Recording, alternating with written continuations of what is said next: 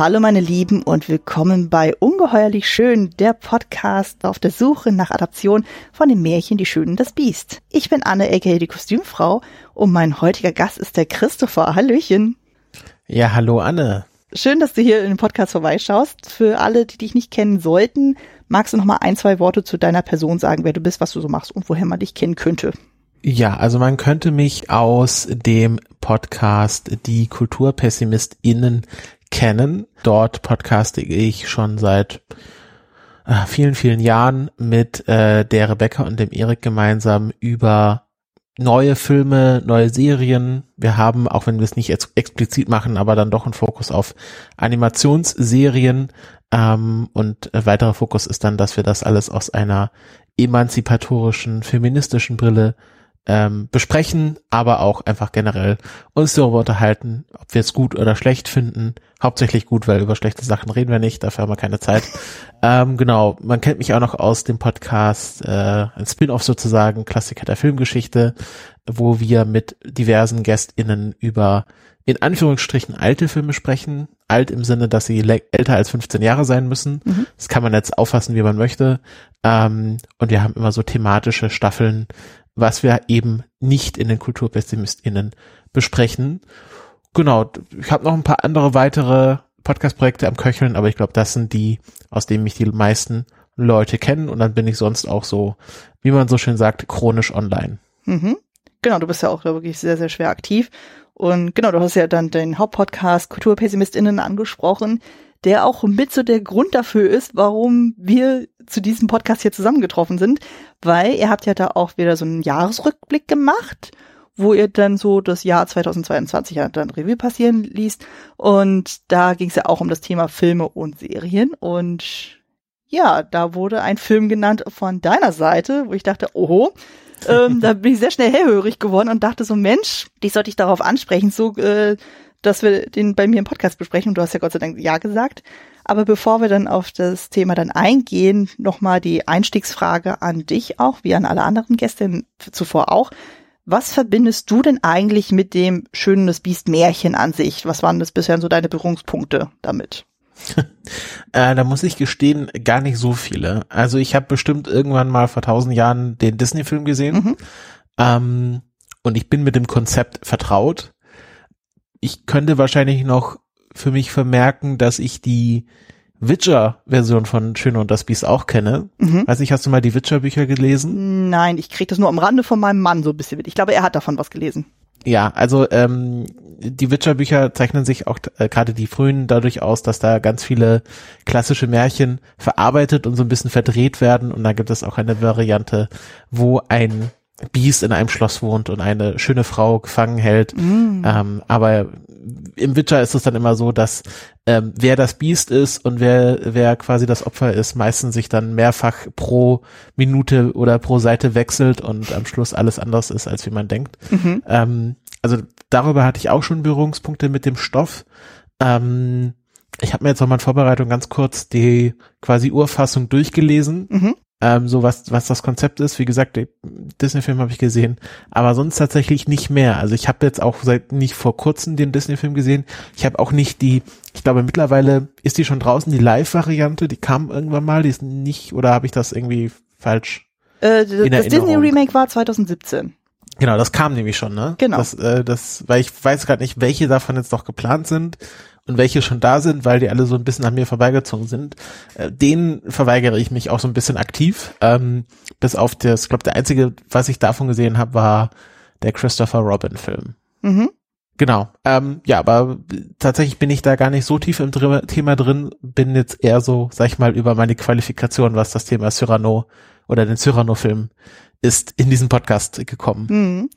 Genau, dann würde ich auch sagen, dann leiten wir auch direkt rüber zum Thema der Folge. Du hast es ja quasi ja schon angerissen. So, ähm, wir besprechen heute den Film Cyrano, ein Filmmusical basierend auf der, jetzt wird's ein bisschen kompliziert, auf der Musical-Adaption des Versdramas von Edmond Rostand aus dem Jahre 1897, äh, der wiederum auf einer realen Figur äh, von Cyrano de Bergerac dann basiert. Also ein bisschen timey-wimey-mäßig dann so, aber es ist ein bisschen ähm, es ist äh, auf jeden Fall wichtig, das, was wir jetzt hier sehen in so Cyrano, das ist quasi eigentlich nicht äh, die Originaladaption des Versdramas, sondern das ist dann quasi noch ein Zwischenschritt dazwischen, also eben eine Adaption des Musicals.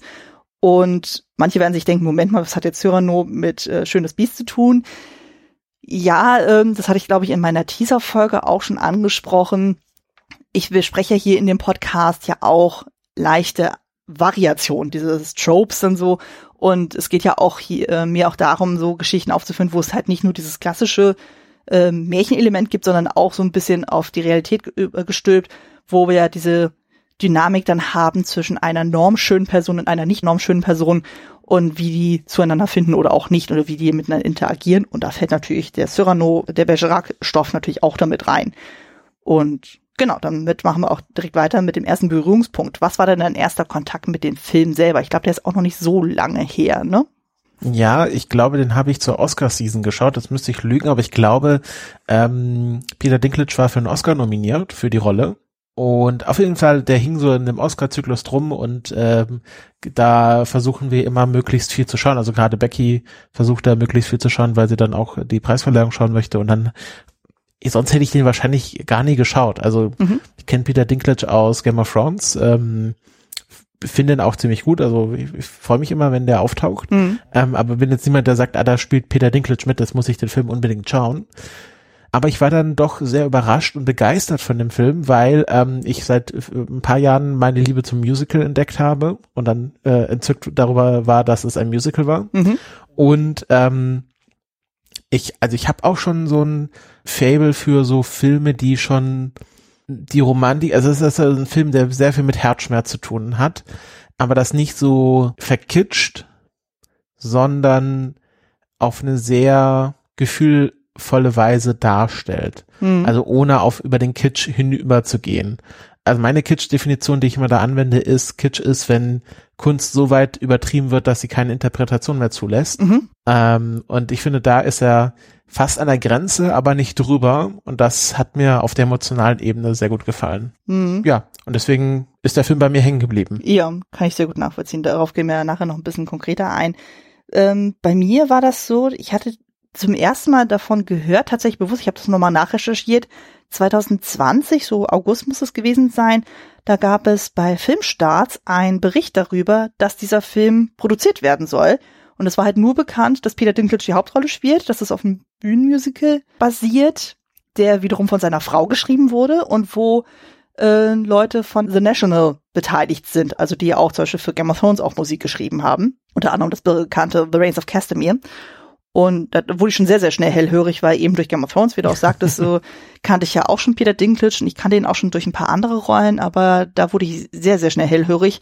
Zumal es ja auch so ein Sketch-Video gibt, wo er so getan wird, als würden Coldplay, also die Band Coldplay, ein Musical zu Game of Thrones schreiben wollen. Und da habe ich das allererste Mal Peter Dinklage singen gehört, wo ich auch dachte, hm, das könnte spannend sein. Und äh, ja, habe mich entsprechend auf diesen Film dann gefreut. Ja, und dann kam er dann auch in die Kinos auch, aber eben bedingt durch Pandemie war das alles nicht ganz so einfach und ich hatte auch noch ein kleines Kind zu Hause und dann haben wir gesagt, na, dann lieber nicht ins Kino. Und habe ich die ganze Zeit darauf gewartet, dass er endlich irgendwie für den Heimrelease dann irgendwie veröffentlicht wird. Aber bedingt durch Pandemie ist es auf einmal so, dass dann halt so DVDs und Blu-rays sauschwer zu kriegen sind äh, oder einfach nicht produziert werden so und äh, es war dann irgendwie für Mai dann irgendwie angekündigt so und dann hieß es auf einmal so, nö, ist doch nicht mehr und ich dachte so, nein, nein, warum denn nicht? Und dann erst Monate, Monate, Monate, Monate später habe ich den irgendwann im englischsprachigen Raum dann gefunden, wo sogar die deutsche Tonspur mit drauf ist. Und ich dachte so, geil, nehme ich sofort. Es ist mir egal, wie teuer das ist, aber ich nehme das und habe das mir dann entsprechend zukommen lassen, weil ich wollte den auf jeden Fall hier stehen haben und war dann auch froh, dass ich den auch dann final dann gucken konnte. Ähm, muss mich ganz kurz noch korrigieren, er war nicht für, ähm, Peter Dinklage war nicht für einen Academy Award nominiert, sondern der Film war in der Kategorie Bestes Kostümdesign für einen Oscar nominiert. Hat aber nicht gewonnen. Genau, daran erinnere ich mich auch. Ich weiß gar nicht mehr, wer in dem Jahr gewonnen hatte. Wahrscheinlich irgendwie Black Panther oder sowas. Keine Ahnung. Irgendwie sowas ganz Fancyes.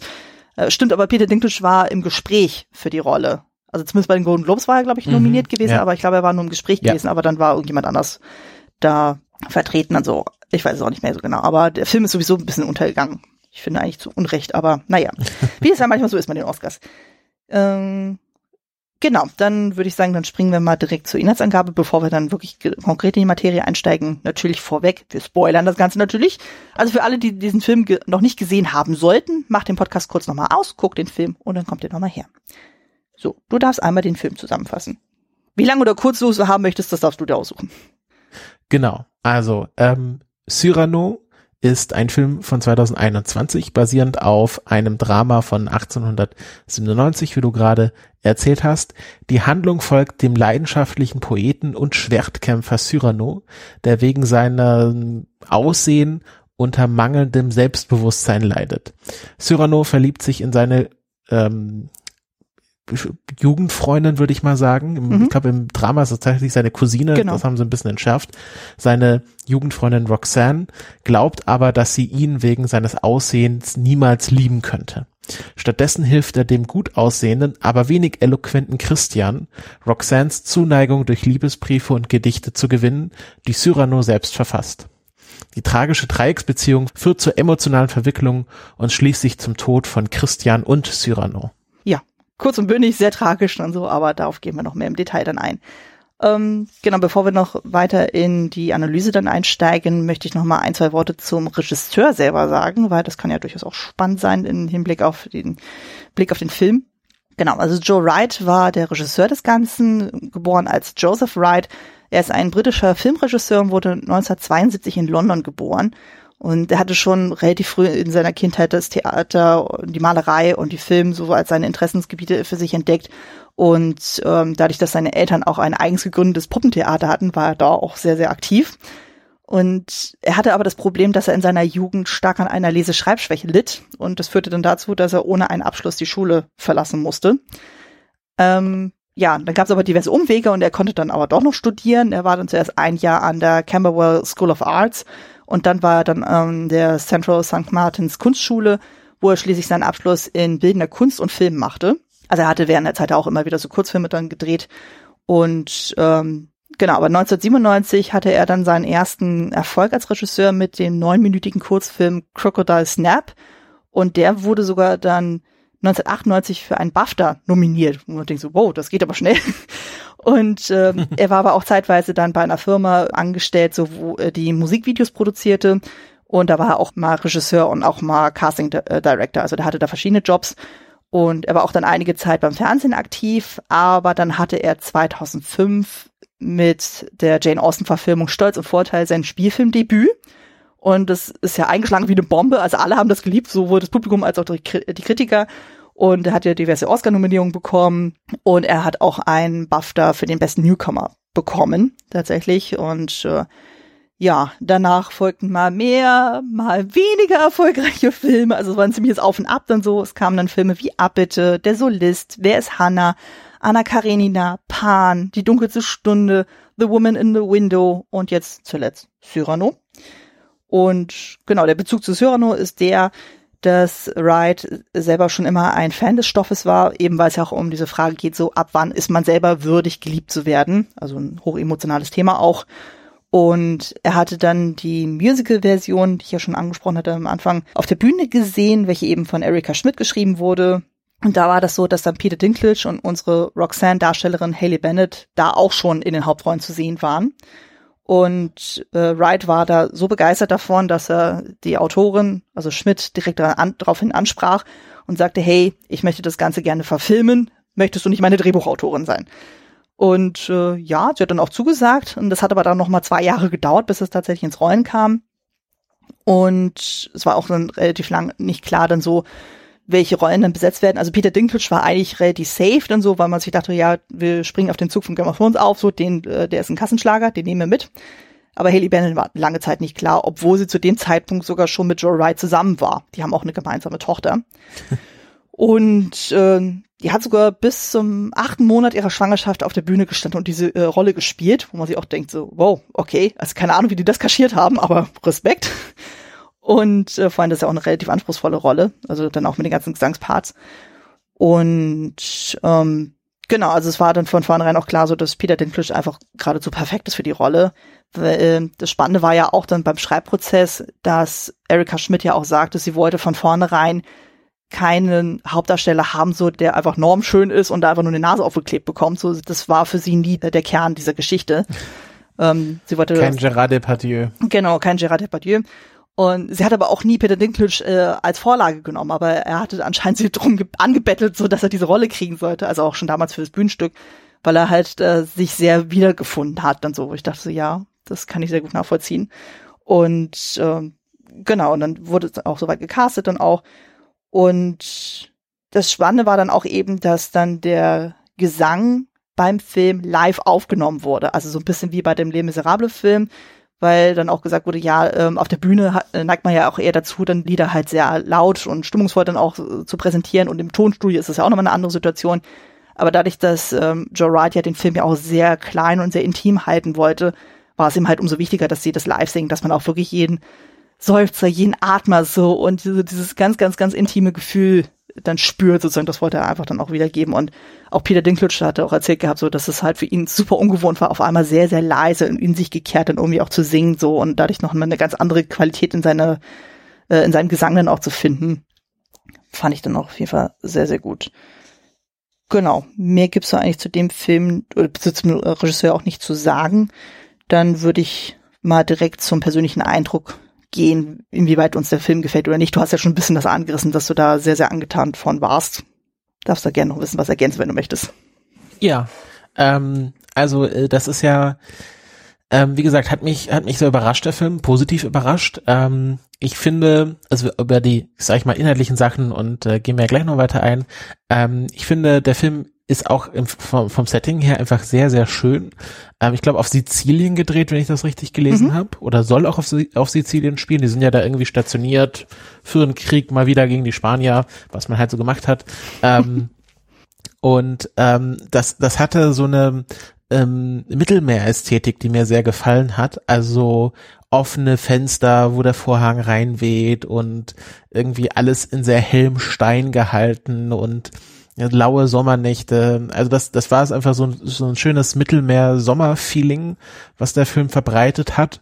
Ähm, und äh, ja, ich finde also auch das Setting, diese diese Bastion da, wo sie stationiert sind, die da irgendwie an der Küste sitzt. Also äh, Location Scouting 1A top, ähm, Setting Vibe her super und ähm, ja Kostüme bin ich jetzt natürlich nicht der Experte, äh, das äh, kannst du vielleicht gleich noch was zu sagen, ähm, aber haben mir, haben mir auch äh, sehr schön gefallen. Also ich, und wie gesagt, ich bin halt ähm, großer Fan von Musicals seit ein paar Jahren. Mhm. Also eigentlich schon immer, aber seit ein paar Jahren auch bewusst.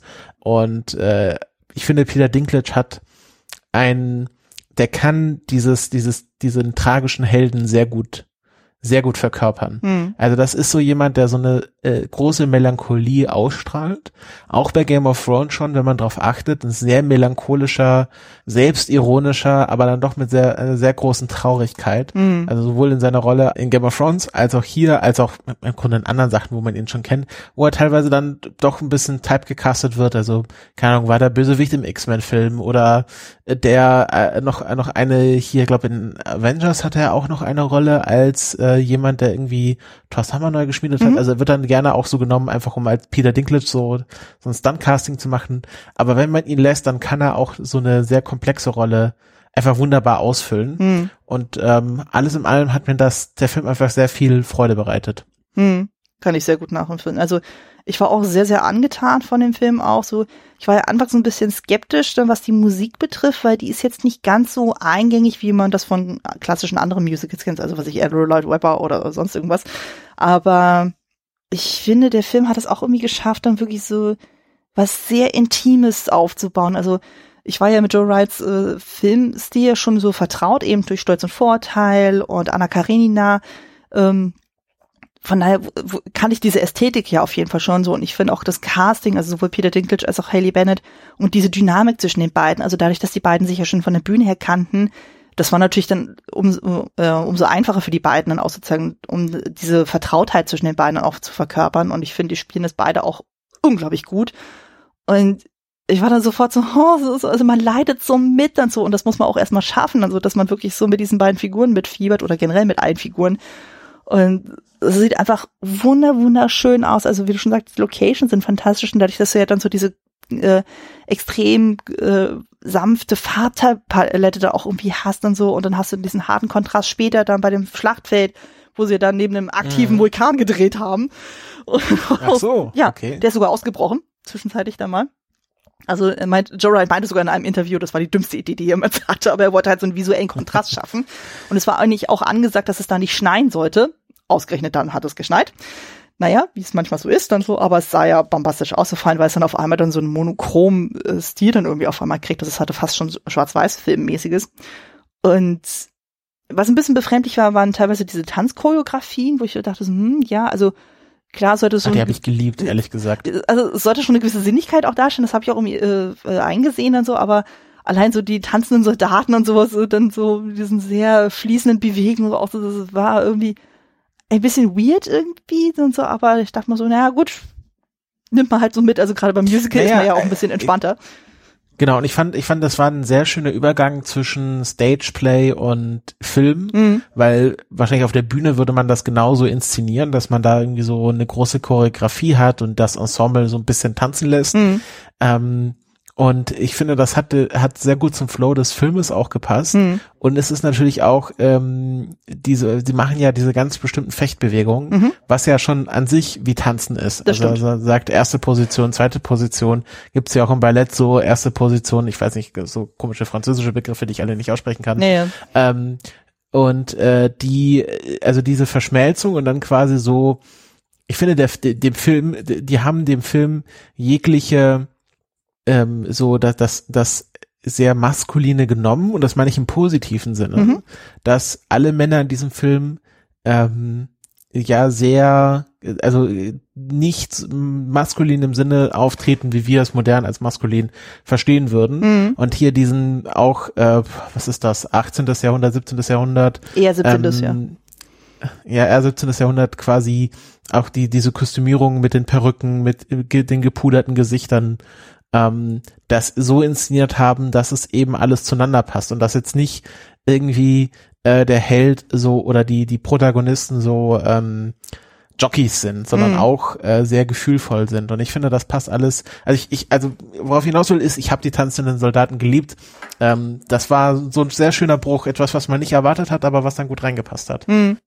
Ja, nee, ich glaube, ich war dann eher von den Szenen begeistert, so die dann halt ein bisschen kleiner und intimer waren als zum Beispiel diese Balkonszene, wo man auch wirklich dann so diesen Live-Gesang dann noch ein bisschen mehr zu spüren bekommen hat, so wo man auch wirklich merkte, so wie da Peter Dinklage dann einfach wirklich so gefühlt für sich selber dann auch irgendwie singt und so und wie dann äh, Haley Bennett dann halt so völlig romantisiert, euphorisiert dann irgendwie da vor sich hin schmachtet und singt und wo auch denkst, oh, das ist einfach so schön. So ein bisschen auch so eine so eine Romeo und Julia Ja. Hommage. Ja, ja, im Grunde genommen schon. Also ja. dass dass der dass der Romeo quasi von da wäre ja Peter Dinklage Mercutio so das vorgesagt äh, werden muss, was was er sagen soll. so ein bisschen. ne? Ähm, also vielleicht könnte man das auch als äh, jetzt nicht nur Richtung Schöne und das Biest, sondern auch Richtung Romeo und Julia mal interpretieren. wäre auch eine Option und so, dass man das vielleicht aus dem Blickwinkel Ja. auch sieht, dann so. Also auf jeden Fall, also allein diese Balkonszene ist einfach so wunder, wunderschön so und ja, auch generell, also auch dieses erste Gespräch, was man ja auch mitkriegt dann zwischen äh, Cyrano und Roxane und so, wo sie dann auch überlegt so, okay, ich muss dir irgendwas sagen, so, aber ich weiß nicht wie und hm, so und du siehst diesen völlig ja, faszinierenden Blick von, äh, von Cyrano von wegen so, okay, willst du mir vielleicht doch die Liebe gestehen? Oh Gott, hat, empfindest du vielleicht doch was für sich? Und dann kommt diese harte Realität von wegen so, oh shit, sie interessiert sich für jemand anders. Und sie hat noch nicht mal mit dem gesprochen. Und es ist so, oh, Ja, ja, ja. da, da bricht alles zusammen. Ich hatte ihn ja neulich ja dann nochmal geguckt, äh, in Vorbereitung für den Podcast und äh, mein Mann äh, lag neben mir auf dem Sofa und war eigentlich gar nicht so investiert und so, er hatte dann irgendwas anderes gemacht und so, aber ich merkte dann, dass er immer mehr und immer mehr dann so daran interessiert war und selbst er dann so mitgelitten hat so und äh, auch mitgefiebert hat so und auch vor allem so das letzte Drittel, also wen es da nicht irgendwie mitreißt, ich weiß auch nicht, also gerade so ab dem Moment, wo er dann dieses Wherever I Fall, also dann auf dem Schlachtfeld, so, wo dieses Lied gesungen wird, so, wo gefühlt alle emotional werden, so, wo ich denke so, oh, also, Mhm. egal wie man gestrickt ist, aber das trifft einen hart, wirklich richtig, richtig hart und so und ja, das ist einfach alles super, super tragisch. Also gleichzeitig freut man sich bei diesem Film so, weil da auch wirklich irrsinnig witzige Momente auch dabei sind, aber gleichzeitig merkt man so, oh, das ist einfach so tot, tot traurig. Und wie du schon sagst, es ist einfach so diese Melancholie, die dieser ganze Film dann so komplett einatmet, so in sich aufsaugt und so. Und es ist einfach, oh, und das auch noch äh, eingepackt in wunderschönen Bildern, aber halt mit einem tollen Cast und so. Und es ist einfach schön, schön so. Also man, man freut sich ja immer über Filme, die Happy Ends haben, so, aber ja, ja, aber irgendwie mag man den Film ja trotzdem. Auf seine Art und Weise. Dann manchmal muss man einfach auch ein bisschen leiden. Auf eine schöne Art und Weise. Das, oder sehe ich das ganz subjektiv? Ich weiß es nicht. Nee, das ist also man, manchmal ähm, brauch, also ich hätte es komisch gefunden, wenn am Schluss jetzt, also wenn jetzt Christian äh, tot ist und dann Cyrano und Roxanne sich in die Arme fallen und Friede, Freude, Eierkuchen ist. Hm. Ähm, und es hat ja, es ist ja auch quasi so jetzt die, die geht ja auch Richtung klassische Tragödie, also mhm. so, von, so klassisch im Sinne von, von griechischer Tragödie, ähm, wo ja auch, glaube ich, ständig Verwechslungen stattfinden und äh, Leute nicht miteinander sprechen mhm. und ähm, das erst ganz am Schluss rauskommt und was weiß ich. Und äh, das ist, hat er nicht umsonst so lange überlebt, dieses Motiv, mhm. weil es kann natürlich infuriating sein und manchmal auch ziemlich kitschig und klischeehaft. Ja. Aber ähm, gerade hier ist es ja so, dass Cyrano sich einfach so sehr selbst im Weg steht, mhm. ähm, dass äh, das schon wieder, dass man da schon wieder Mitleid mit ihm hat, dass man sagt, ähm, eigentlich wissen, also gerade äh, im im Schlussteil des Filmes wissen das ja eigentlich alle und er kann es trotzdem nicht bis zum Schluss äh, ihr beichten. Mhm. Also auch auch diese ganze Geschichte mit äh, gestern aß ich gutes Fleisch, mhm. ähm, dass er einfach nicht zulassen kann, dass dass man ihm irgendwie da weiterhilft. Mhm. Und ähm, ich glaube, das ist einfach auch so ein universelles Gefühl, was viele Leute kennen. Oh, also ja. Die Conditio Humana, die da mitspielt, dass man sagt, ja, manchmal wollen Leute einfach auch ein bisschen in ihrem eigenen Saft schmoren mhm. und dann kann man denen auch nicht helfen. Ja, das ist eigentlich so tragisch, also, weil er hat ja durchaus einen guten Charakter und er will ja an sich ja nichts Böses sagen, aber so erreicht er halt nicht so wenigstens das Beste für alle dann so. Und äh, das finde ich ja auch erstaunlich bei dieser Verfilmung, dass der Christian eigentlich schon von Anfang an schon relativ rational wirkt und so. Also er wirkt gar nicht so dümmlich wie manche andere Verfilmungen. Aber es ist schon ja, schon teilweise echt hart und so. Und ich finde auch gerade bei dem, bei dieser Inszenierung eben, dass man gesagt hat, okay, man nimmt jetzt keinen normschönen Mann und gibt den einfach nur eine Nase da drauf, sondern man besetzt jetzt jemanden, der kleinwüchsig ist, also der definitiv äh, ein, jetzt böse gesagt, Makel dann auch irgendwie hat, so wo man sagt, okay, das ist für ihn so mit der Grund, warum er der Meinung ist, sozusagen, er kann mit Roxanne nicht mithalten und so, oder er ist nicht ihr würdig genug. Und dann denken wir so, oh, das ist auch so so bitter, bitter, bitter und äh, man kann auf jeden Fall diesen Frust in ihm total gut nachvollziehen und spüren, so, man denkt so, ja, und das ist natürlich dann auch hart, wenn dann halt alle um ihn herum dann auch ihn dann so als, äh, ich weiß nicht, in dem Englischen äh, sagen die, glaube ich, Freak zu ihm, so im Deutschen sagen sie Wicht. Und, äh, und denkst du, ja, also, das ist natürlich auch schwierig, wenn du halt die ganze Zeit von der Gesellschaft gespiegelt bekommst, okay, du bist einfach nicht einer von uns sozusagen und dann machst du dir erst recht keine Hoffnung bei deiner Herzensdame oder bei deinem Herzensmann, je nachdem. Das macht es dann auch nicht unbedingt einfacher. Ja, also ich kann mir durchaus vorstellen, warum Peter Dinklage äh, so diese Rolle spielen wollte, weil Cyrano ist ein ja, äh, klar, vom Beruf Soldat, aber dass er eigentlich auch nur, weil er wahrscheinlich keine andere Wahl hat, aber eigentlich ist er auch Schauspieler, Poet, Dichter. Mhm. Ähm, und sein erster Auftritt ist ja im Theater, dass, dass er quasi den, den äh, anderen Schauspieler in die Schranken weist mhm. und ähm, äh, ja, ihm sein Ruf ja so voraus, Alter. Also ich finde diese Inszenierung von seinem ersten Auftritt ganz brillant, mhm. weil ähm, es erst ja nur so geflüstert wird, oh, Cyrano ist da, Cyrano ist da. Und dann, mhm. dann hört man ihn nur, also man, bevor man ihn sieht, hört man ihn sprechen und mit dem anderen Schauspieler diskutieren. Und dann hat er seinen großen Auftritt und ähm, bevor man ihn sieht, hat man ihn schon gehört, hat man von ihm gehört. Also sein Ruf äh, eilt ihm ganz sprichwörtlich voraus. Mhm. Und ähm, ich kann mir durchaus vorstellen, Peter Dinklage, der sehr auch Schauspieler ist, auch jemand, der ähm, wahrscheinlich mit äh, diesem mit seinem Aussehen ein Leben lang zu kämpfen hatte und sich ja auch wahrscheinlich durch viele Hindernisse durchsetzt. Äh, also ich irgendwie Schauspieler bei Game of Thrones, mhm. äh, da wurde er ja ganz offensichtlich auf diese Rolle getypecastet. Also der ist ja wahrscheinlich dann auf diese Rolle gekommen, eben weil er so aussieht, wie er aussieht. Ja, er wurde ja ähm, direkt abgeworben im Sinne von, er, ähm, er musste noch nicht mal vorsprechen. George R. R. Martin wollte explizit ihn haben. Also der war ja, vom genau. Fleck weggenommen worden. Also ja. Genau, und ähm, er hat sich ja dann ganz schnell durchgesetzt als einer der beliebtesten Charaktere, mhm. ähm, wo ich glaube, ihm dann mehr Behandlung geschrieben wurde, als von den Büchern vorgesehen war und solche Sachen. Mhm. Ähm, und äh, jetzt ja auch einer wirklich der beliebtesten oder einer, einer wirklich der bekanntesten Schauspieler aus dieser Serie ist, die jetzt quasi auch noch weiterhin viel zu tun haben. Also mhm. ich meine, Kit Harington und so, von dem hört man gerade nicht so viel. Mhm. Ähm, und man könnte ja fast schon meinen, also Jon Snow ist ja mehr oder weniger der Hauptcharakter Game of Thrones gewesen. Mhm. Ähm, und dann kann man schon vorstellen, dass er auch im Herzen ein Schauspieler ist, der für diese großen, komplexen Rollen lebt mhm. und sich dann wahrscheinlich sehr, sehr schnell in Cyrano widerspiegelt. Mhm. Ähm, und das kann ich dann schon verstehen, warum er diese Rolle unbedingt spielen wollte, weil das für ihn wahrscheinlich fast schon also möchte ich jetzt ihm da nicht zu viel reindichten, aber vielleicht schon sowas wie ein Role Model ist. Er sagt ein, ein Schauspieler, der sich quasi trotz seines äh, seines Aussehens ähm, durchgesetzt hat. Und ich, wenn man das jetzt mal, sag ich mit heutigen Maßstäben betrachtet, ist äh, Peter Dinklage auch kein kein unschöner Mann. Also nee, absolut nicht. Ähm, das äh, hat ja dann auch viel damit zu tun, dass wir hier in einem Stück sind vom, ich weiß nicht, wann das spielen soll, auch äh, zu der Zeit, 19. Jahrhundert oder früher, 17. 17. Jahrhundert, ja. genau, 17. Ähm, äh, wo das dann nochmal ein bisschen anders ist, aber es sind ja alles hier extrem schöne Leute, die dort mitspielen. Mhm. Ähm, also selbst Ben Mendelssohn mussten so unter viel Make-up verstecken, dass der nicht mehr attraktiv aussieht.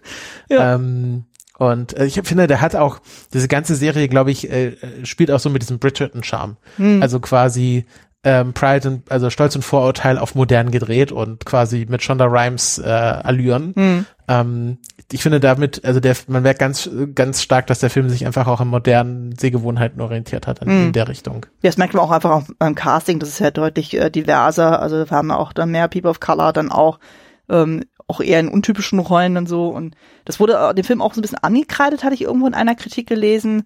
Ähm, weil hier unser Christian-Darsteller sozusagen, äh, der ähm, hat ja eine schwarze Hautfarbe und da wurde irgendwie gesagt, na, ob das so klug ist, jemanden äh, mit dunkler Hautfarbe dann in eine Rolle zu besetzen und so, der von einem alten weißen Mann dann irgendwie gesagt bekommt, wie man halt eloquent ist, so. Ob das so die beste Entscheidung war, weiß ich nicht, aber ich finde, ähm, der hat das sehr, sehr gut gemacht.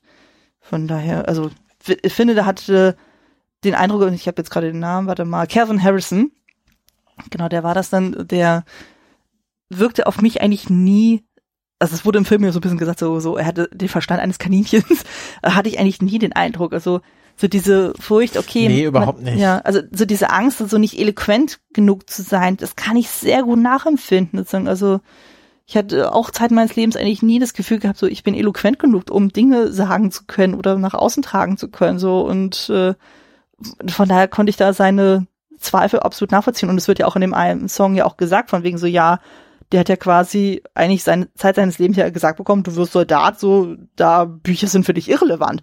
Und das ist natürlich klar, wenn du aus so einem Background dann kommst und so, da hast du dann so mit Poesie und sowas nichts am Hut. Weil du es ja dann auch Zeit deines Lebens dann offensichtlich nie brauchen wirst. So. Und jetzt, äh, naja, hast du natürlich da, da, deine Herzensdame, die du erobern möchtest und merkst dann so, ups, die hat Ansprüche. Und dann ist es natürlich dann ein bisschen schwierig dann. Und äh, das ist auch diese Herleitung ist einfach auch sehr niedlich. Dann so Roxane irgendwie erzählt von mich so, oh, der ist so, oh, ich habe mich so, sofort verliebt und so lieber auf den ersten Blick so und oh, oh mein Gott, nicht, dass er den Verstand eines Kaninchens hat. Oh nee, das kann nicht sein. Oh Gott, nein, nein, nein. Also der, der muss äh, Poesie äh, verfassen können und ladida. Also es ist einfach sehr, sehr absurd irgendwie aus, sozusagen, aber halt auch großartig, äh, großartig inszeniert von allen Beteiligten. Also das sieht man ja vorhin an der Balkonszene dann so, wie die miteinander agieren. Und das ist einfach also da ist der Film auch wirklich teilweise extrem lustig. Und auch denkst du, ja, ja, also es ist halt so ein riesiges Charadespiel, was da stattfindet. Ähm, ist nur die Frage, wem damit tatsächlich geholfen wird. Gefühlt eigentlich niemanden. Nee, also am Schluss, glaube ich, ähm, äh, wären sie alle besser gefahren, wenn sie sich von Anfang an die Wahrheit erzählt hätten, aber dann, das ist halt kein gutes, kein gutes Drama. Nee. Keine gute Tragödie. Ja, also gibt dann halt keinen Aufhänger für die Geschichte dann so. Jeder macht dann sein Ding dann. Und ähm, ja, ich glaube, wir können ja mal langsam zu dem Analyseteil übergehen. Wie gesagt, wir haben ja hier einen Podcast, wo es ja um dieses schöne Märchen dann geht, so oder halt so die Variation dessen. Sind denn dir Gemeinsamkeiten oder Unterschiede aufgefallen zwischen diesem Film und dem Märchen selber? Also uns ist ja klar, das ist ja keine 1 in 1 Adaption, aber es gibt ja so gewisse Elemente, wo man sagen könnte, na, da sieht man doch äh, durchaus Zusammenhänge. Ja, ähm, also wir haben halt das, das Motiv, dass wir die weibliche Hauptfigur haben, die sehr schlau ist, aber arm und ähm, ich weiß jetzt nicht ganz genau, wie das der Disney-Serie war, aber es geht ja auch darum, dass sie von einem anderen umworben wird, äh, was, sag ich mal, finanziell die, oder generell gesellschaftlich die bessere Wahl gewesen wäre. Mhm. Sie sich aber für die Liebe entscheidet. Mhm. Und ich würde sagen, dass das erstmal das, oder quasi die Liebe zum Monster entscheidet, wenn man bei dem auf der Ebene bleibt. Ähm, das ist schon eine Parallele. Wo ich aber auf der anderen Seite sagen muss, ähm, wir haben, im Grunde ist ja auch Peter Dinklage so ein, so ein Bell-Charakter, weil er auch sehr schlau ist und durch seine Liebe zu, also ich weiß nicht, ob das mit der Liebe zu Büchern nur bei, bei Disney so ist, ähm, aber dass, dass er ja nicht wie das Monster im, im Märchen ähm, ein Monster in allen äh, Sinnen ist, dass er sich auch wie ein Monster verhält, sondern mhm. er sieht halt nur anders aus, ist aber trotzdem ein, äh, würde sagen, Gentleman und, und Kavalier. Mhm. Und ähm, ja, also das Thema innere Schönheit hier nochmal viel stärker rausgedreht wird. Mhm. Und ähm, das äh, bei Schön und das Biest, soweit ich das äh, verstanden habe, ist es ja schon so, dass das Monster sich auch erstmal ziemlich daneben benimmt und äh, gar nicht so charmant am Anfang ist, wie äh, quasi das wahre Ich dann vom Monster. Mm, ja, zumindest in der ähm, Disney-Version. So in der äh, Märchenversion ist es ja nochmal, oder in dem Originalstoff ist es ja dann nochmal ein bisschen variiert dann. Aber ja, also was mir halt zum Beispiel auch sehr, sehr stark aufgefallen ist, ist halt so diese Eloquenz der Sprache ist ein unglaublich wichtiger Teil in der ganzen Geschichte. Also dass dann anhand dessen dann so bemessen wird, so, okay, wie attraktiv finde ich eine Person, ja oder nein. Also das ist vor allem im Vergleich zu dem Villeneuve-Stoff, also dann dieser Extended Edition, was ich ja damals mit Kati, mit Kati im Podcast besprochen hatte, da haben wir ja halt noch diese Kruxen so, dass unsere Schöne im Traum ja dann den echten Prinzen dann irgendwie sieht, aber halt keine Verbindung mhm. zum Biest herstellt. Und da ist halt so im, im Traum kann der schöne Prinz dann ganz normal reden dann so und ist alles schön und alles blumig und alles eloquent und äh, in der realen Welt in Anführungszeichen haben wir das Biest, was dann halt nicht so eloquent ist, was aufgrund des Fluches halt ähm, so ein bisschen eingeschränkt ist in der Sprache so und dass äh, unsere Schöne da eben keine Verbindung zwischen den beiden Figuren dann sieht. Und ich finde, das taucht hier in diesem Stoff auch irgendwie so ein bisschen auf, dann so, dass man das Gefühl okay, sie projiziert dann so ihren Eindruck so von einem schönen idealen Mann dann so auf Christian, aber sieht gar nicht so die Parallele zu Cyrano und so. Ich meine, da das ist einfach so super weird dann so, sie denkt dann so, okay, dass ähm, nur weil er schön ist, dass er automatisch dann auch eloquent ist, also dass da halt diese Linie gezogen wird. Ähm, ich meine, bei Cyrano, da weiß sie auch, dass er eloquent ist, aber sie sieht dann die Parallelen nicht, weil anscheinend Cyrano seine Briefe so geschickt umformuliert, dass das auf sie komplett anders wirkt. Also sie vergleicht es auch irgendwann so von wegen so, ja, Christians Briefe sind so leidenschaftlich und das so und ja, und deine Texte sind so verschlüsselt. und man denkt so, was? so, was äh, wie schreibt denn äh, Cyrano denn also viel anders dann so, als äh, sie es denn sonst kennt? Ich meine, die kennen sich ja seit Jugendtagen. Also von daher müsst, äh, dachte ich auch so, müsste sie ja eigentlich mit dem vertraut sein. Oder auch dann so, als dann diese Balkonszene ist und irgendwann äh, Cyrano dann einspringt, weil er sagt, oh, jetzt habe ich die Schnauze voll, jetzt muss ich selber reden, weil Christian das irgendwie nicht gebacken kriegt. Und sie dann auch merkt so von wegen so, Moment mal, warum redest du jetzt zwei Oktaven tiefer? so, und dass sie das auch nicht sieht und so. Also so ein bisschen so diese Blindheit und so oder Naivität dann so, finde ich, kann man auch als Parallele auch zu dem Ganzen sehen. Und was mich auch am meisten überrascht hat, ist dann, wenn man sich den Originaltext nochmal anguckt, gibt es tatsächlich eine direkte Parallele und zwar von Cyrano selber. Ja, habe ich mir auch ausgeschrieben. Ne? Ja. Also in der Übersetzung, die ich gefunden habe, das ist dann ganz, ganz am Ende, wo Cyrano quasi schon sterbend in Roxans Armen liegt und so und sie sogar noch sagt, so ich liebe sie und dann sagt er, Nein, nur im Märchenreiche schmilzt des verschmähten Prinzen Hässlichkeit, wenn ihn der liebe Sonnenwort befreit. Du würdest sehen, dass ich noch stets der gleiche. Also wenn das keine 1 zu 1 Referenz ist zu dem Märchen, ich weiß ja, auch nicht. im Englischen ist es tatsächlich noch eindeutiger. Okay. in fairy tales, when the lady says I love you uh, to the beast, his ugliness disappears. But this is no fairy tale. I remain the same even after you speak the magic words. Also tatsächlich in der englischen Übersetzung, die ich habe, wird äh, Beauty und Beast, glaube ich, an zwei Stellen explizit genannt. Warte, ich habe das hier auch noch mal äh, den Text natürlich vor mir. Ja. Ähm, Also die Version, die ich jetzt hatte, war jetzt von Projekt Gutenberg. Äh, um, wenn ihr das mal nachlesen ja, genau. wollt. Ich habe hier, äh, genau, warte, ich kann auch kurz sagen, welche Übersetzung ich hier habe. Ich habe hier so, glaube ich, so eine Schulfassung äh, von enotes.com. Warte, hier steht gar nicht, wer das übersetzt hat. Ähm, naja, können wir ja verlinken. Ja, ja. Wir haben ja schon Sharper Insights. Ja, ja, genau. Wir haben ja Shownotes, dafür sind die ja da. Genau, es gibt nämlich eine Erwähnung von Beauty and the Beast, ähm, hier äh, Raguenon, wie spricht man, weißt du, wie man das ausspricht? Den hier, den, den Kumpel von Cyrano, Oh. äh, auch so ein Soldat. Ich glaube, das wird schon so richtig ausgesprochen. Regenot, ähm, genau, sagt, they, äh, die, äh, die, erzählen halt so Soldatengeschichten am Lagerfeuer und sprech und lästern ein bisschen über die Spanier und dann sagt er, they were so hypnotized by beauty that they failed to notice und dann Regieanmerkung, he holds up a roasted pig on a splatter, the beast. Also sie waren so verzaubert von der Schönen, dass sie das Biest nicht bemerkt haben Oh. Was ja auch so ein bisschen, äh, ja, Cyrano, also sie war so ver verzaubert von Christian, dass sie quasi Cyrano gar nicht gemerkt hat, Mm. wie er sie anschmachtet. Und dann die, zweite Stelle ist halt, die, die wir gerade vorgelesen haben. Ja. Also tatsächlich wird im Englischen wird das nochmal ein bisschen deutlicher, dass sie hier tatsächlich Beast verwenden und nicht, was war es bei dir im Deutschen? Wie, hatten, wie haben die das übersetzt? Äh, die haben das Wort selber nicht äh, benutzt, also einfach nur das äh, verschmähten Prinzen Hässlichkeit. Genau, es ist wäre natürlich spannend zu wissen, ich glaube, äh, ist ja original französisch, Genau. Cyrano, Mhm. oder? Ja. Äh, ob sie da wirklich hier äh, die auch die französischen Originalbegriffe verwenden. Aber ich kann mir durchaus vorstellen, dass der Autor hier sich überlegt hat, dass er vielleicht eine realistische Version von dem Schön und das Biest macht. Also ich kann mir durchaus vorstellen, er hatte das, der, den Stoff im Kopf, als er das Mhm. geschrieben hat. Ja. Ähm, ich habe halt generell so das Gefühl, dass das, ähm, wie spricht man denn aus, Ranson? Rostand, hätte ich jetzt gesagt. Ich, ich habe kein Französisch gehabt, von daher, so, wenn wir da irgendwas konkret falsch aussprechen, tut uns uns sehr leid. Wir können nichts dafür. Wir geben unser Ähm, Bestes. ich finde, der hat auch so ein so ein äh, Victor Hugo Charme. Mhm. Ähm, also ich finde, dieses Musical hat schon sehr viele Ähnlichkeiten zu, ach hier, wie heißt das nochmal, wo Russell Crowe schlecht singt.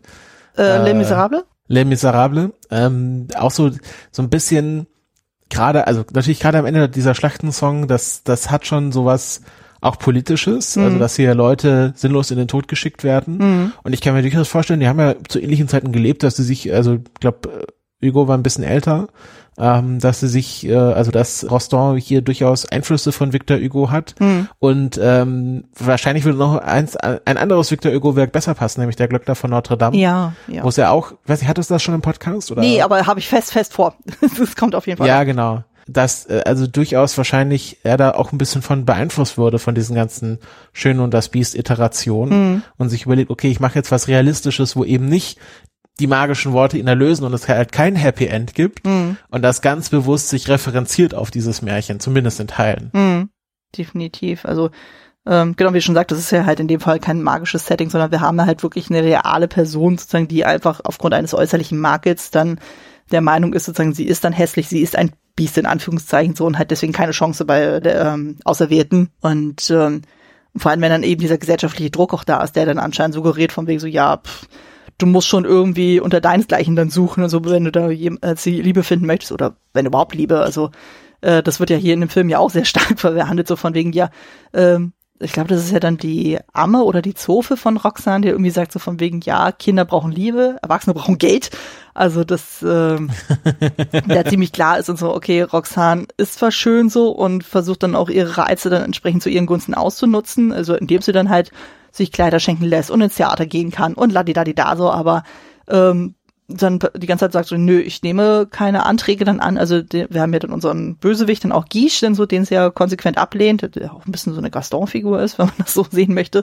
Und äh, der ja auch nicht so die besten Absichten hat, wenn man dann später herausfindet, wo auch so denkst, so, yikes. Also es gibt ja dann diese Szene dann nach der Balkonszene, so wo Guiche, äh, der irgendwie so ein bisschen über Cyrano steht, so von der Machtstellung, und der dann sagt so, ja, hier übrigens so, ähm, ich schicke jetzt mal einen Priester vorbei, so lass uns heute Nacht äh, heiraten so. Und wenn nicht, äh, hole ich mir deine Unschuld so oder so, wo du auch so denkst so, what? What? Bist du nicht willig, gebrauche ich Gewalt? Ja, ja, genau. Sachen. Ja, ja. Also das war so ein ganz, ganz ekliger Moment, wo ich dachte so, oh, das ist so, also von daher kann ich absolut Roxanne verstehen, dass sie sagt, okay, sie versucht diese Situation für sich zu nutzen und sagt dann so, ja, Priester, du bist schon mal hier, Liebster, du bist auch schon mal hier, lass uns heiraten.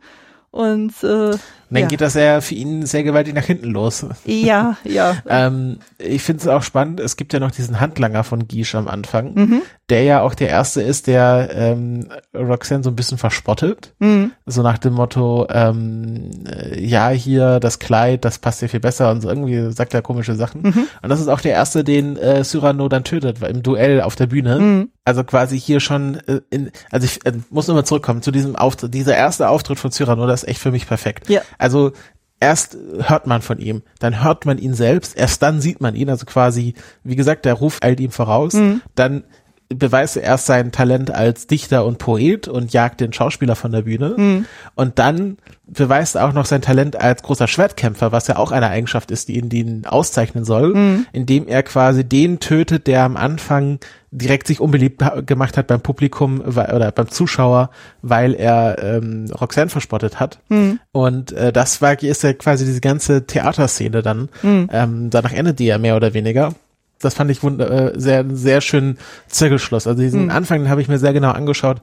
Das war ähm, wirklich sehr schön inszeniert, wie diese ganzen Puzzlestücke dann am Schluss ineinander gefallen sind. Ja, vor allem so, wenn es dann wie so eine Art Rap-Battle dann auf einmal dann so ausartet, wo du auch so erstmal denkst so, was zur Hölle passiert jetzt gerade? Und so, also, dass es einfach so musikalisch auch in eine völlig andere Richtung auch irgendwie geht, so, wo man denkt so, am Anfang hat man noch so diese wunderschöne Ballade von Roxanne, so von wegen so, ja, I need someone to say. Und, äh, dann so, dass es am Ende so einen riesigen Chor dann irgendwie ausartet, also halt so ganz klassisch Musical und dann hast du auf einmal diese Rap-Battle-mäßige so und dann, wie du schon sagst, du hast ja den Handlanger von Guiche dann so, der hat dann Cyrano auch beleidigt und so und Cyrano denkt sich erstmal so, ja, okay, also wird ja als Freak dann auch dargestellt und dann meint so, ja, okay, ist jetzt nicht unbedingt die beste Beleidigung, aber ich nehme sie jetzt mal an. Und der dann zum ähm, Duell dann rausgefordert wird, so ganz klassisch mit dem Handschuh, wie man das ja auch so kennt, so in diesem Mhm. Kostümfilm. Sehr schön. Genau, und dann Muss ich an Simpsons denken. ja, genau, und dann äh, kämpfen die ja miteinander so und äh, es ist dann ziemlich klar, dass Cyrano auch gewonnen hat so und Roxanne freut sich dann auch so und Cyrano dreht sich auch noch zu ihr um so und sie warnt ihn auch noch und dann äh, tötet er ihn auch tatsächlich, also im Grunde genommen aus Notwehr.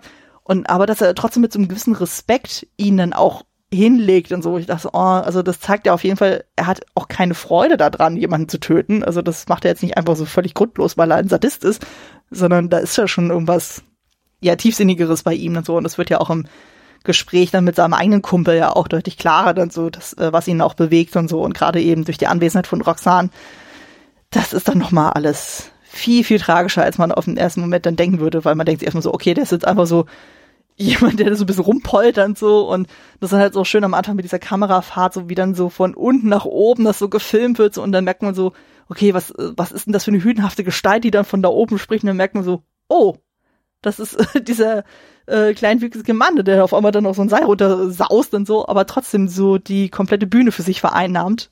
Und das ist einfach, also das zeigt auch einfach das äh, Schauspieltalent von Peter Dinklage, der einfach großartig ist. So, das muss man ihm auf jeden Fall lassen. Also er passt einfach für mich so unglaublich gut in diese Rolle.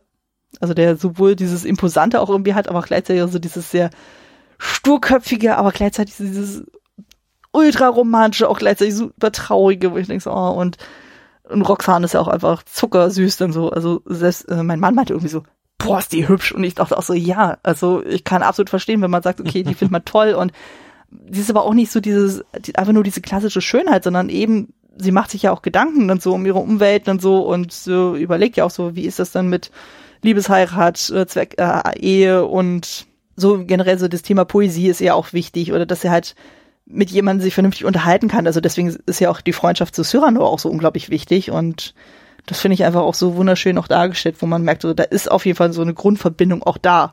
Aber halt so diese Liebe von Cyrano ist ja sehr, sehr, sehr lange, sehr, sehr einseitig und das ist einfach sehr, sehr traurig, wenn man so drüber nachdenkt. Also, Ja, also ich, äh, ich finde es halt schön, dass, dass Roxanne hier wirklich Ansprüche stellt. Ja. Also dass sie halt wirklich sagt, jetzt nicht der erstgelaufene Schönling, der mir unter die Augen kommt, so der Prince Charming, der sie nur wachküssen muss, Mhm. sondern dass es halt wirklich ist, dass sie sagt, okay, du musst jetzt hier mich umwerben und wenn du jetzt hier nicht beweist, dass du dichten und singen und tanzen kannst, ähm, also äh, eigentlich nur dichten, ähm, dann, dann will ich auch dich nicht, egal wie schön du aussiehst, also Mhm. quasi die Schönheit ist ja quasi nur erstmal der, der Punkt, wo sie sagt, für den interessiere ich mich, aber ähm, sie würde ja dann sehr schnell das Interesse verlieren, wenn er nicht Cyranos Unterstützung hätte. Mhm. Ähm, Was ja sehr eindrücklich gezeigt wird auch. Ja, genau. Das äh, gerade in der Balkonszene, wo wo er dann irgendwie, wo Christian dann meint, ja, den Rest von, von von hier aus finde ich auch noch allein nach Hause und Mhm. das ist dann ganz grandios verkackt. Ähm, das ist äh, dann doch ähm, ja, also äh, ich, also ich finde, sie ist jetzt nicht groß die feministische Ikone, die sie sein könnte, aber sie hat dann doch äh, eine gewisse Agency Mhm. äh, im Vergleich zu anderen Figuren, die man in dem Bereich kennt. Ja, also ich hatte irgendwie auch gelesen, das meinte auch die Schauspielerin, so dass ähm, in dem Originalvers-Drama so Roxanne so ein bisschen als Dummchen anscheinend dargestellt wird, so und sie wollte eigentlich dann der Figur dann noch ein bisschen mehr Tiefe dann auch irgendwie verleihen und ich hatte auch eigentlich so das Gefühl, ja, ich meine, sie ist ja wahrscheinlich auch als Filmfigur relativ jung dann so und hat jetzt nur mal halt nur so einen gewissen Erfahrungsschatz, so was so das Thema Liebe und überhaupt so betrifft, so und von daher denke ich mir so, na gut, da kann man auch ein bisschen nachsichtig sein und äh, ja, ich meine, klar, wenn man verliebt ist, dann denkt man auch nicht so richtig rational. Aber allein so dieser Moment dann so, wo sie tatsächlich das erste Mal auf Christian irgendwie trifft und so und auch mit ihm redet und er noch versucht mit seinen eigenen Worten irgendwie sie zu umwerben und wo dann auf einmal so bei ihr die Realisierung kommt von wegen, oh, Moment mal, das ist völlig anders als das, was ich in den Briefen gelesen habe und so dieser Schockmoment.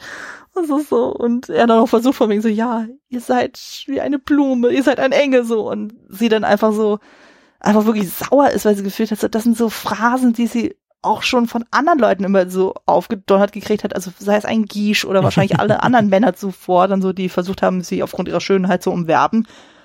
Und da kann ich schon diesen Frust auch von ihr dann verstehen. Also ich hatte auch immer wieder auch mal mit Frauen gesprochen, die dann halt von Grund auf dann einfach so ultra schöne Gene gekriegt haben und die dann auch sagen so, dass äh, die da auch super genervt davon sind, dass die wirklich nur auf dieses Äußerliche reduziert werden, also dass sie eigentlich nur so als hübsches Beiwerk wahrgenommen werden, also so Trophy Wife mäßig, aber gar nicht so Mhm. sehr an so einer tieferen Verbindung interessiert sind.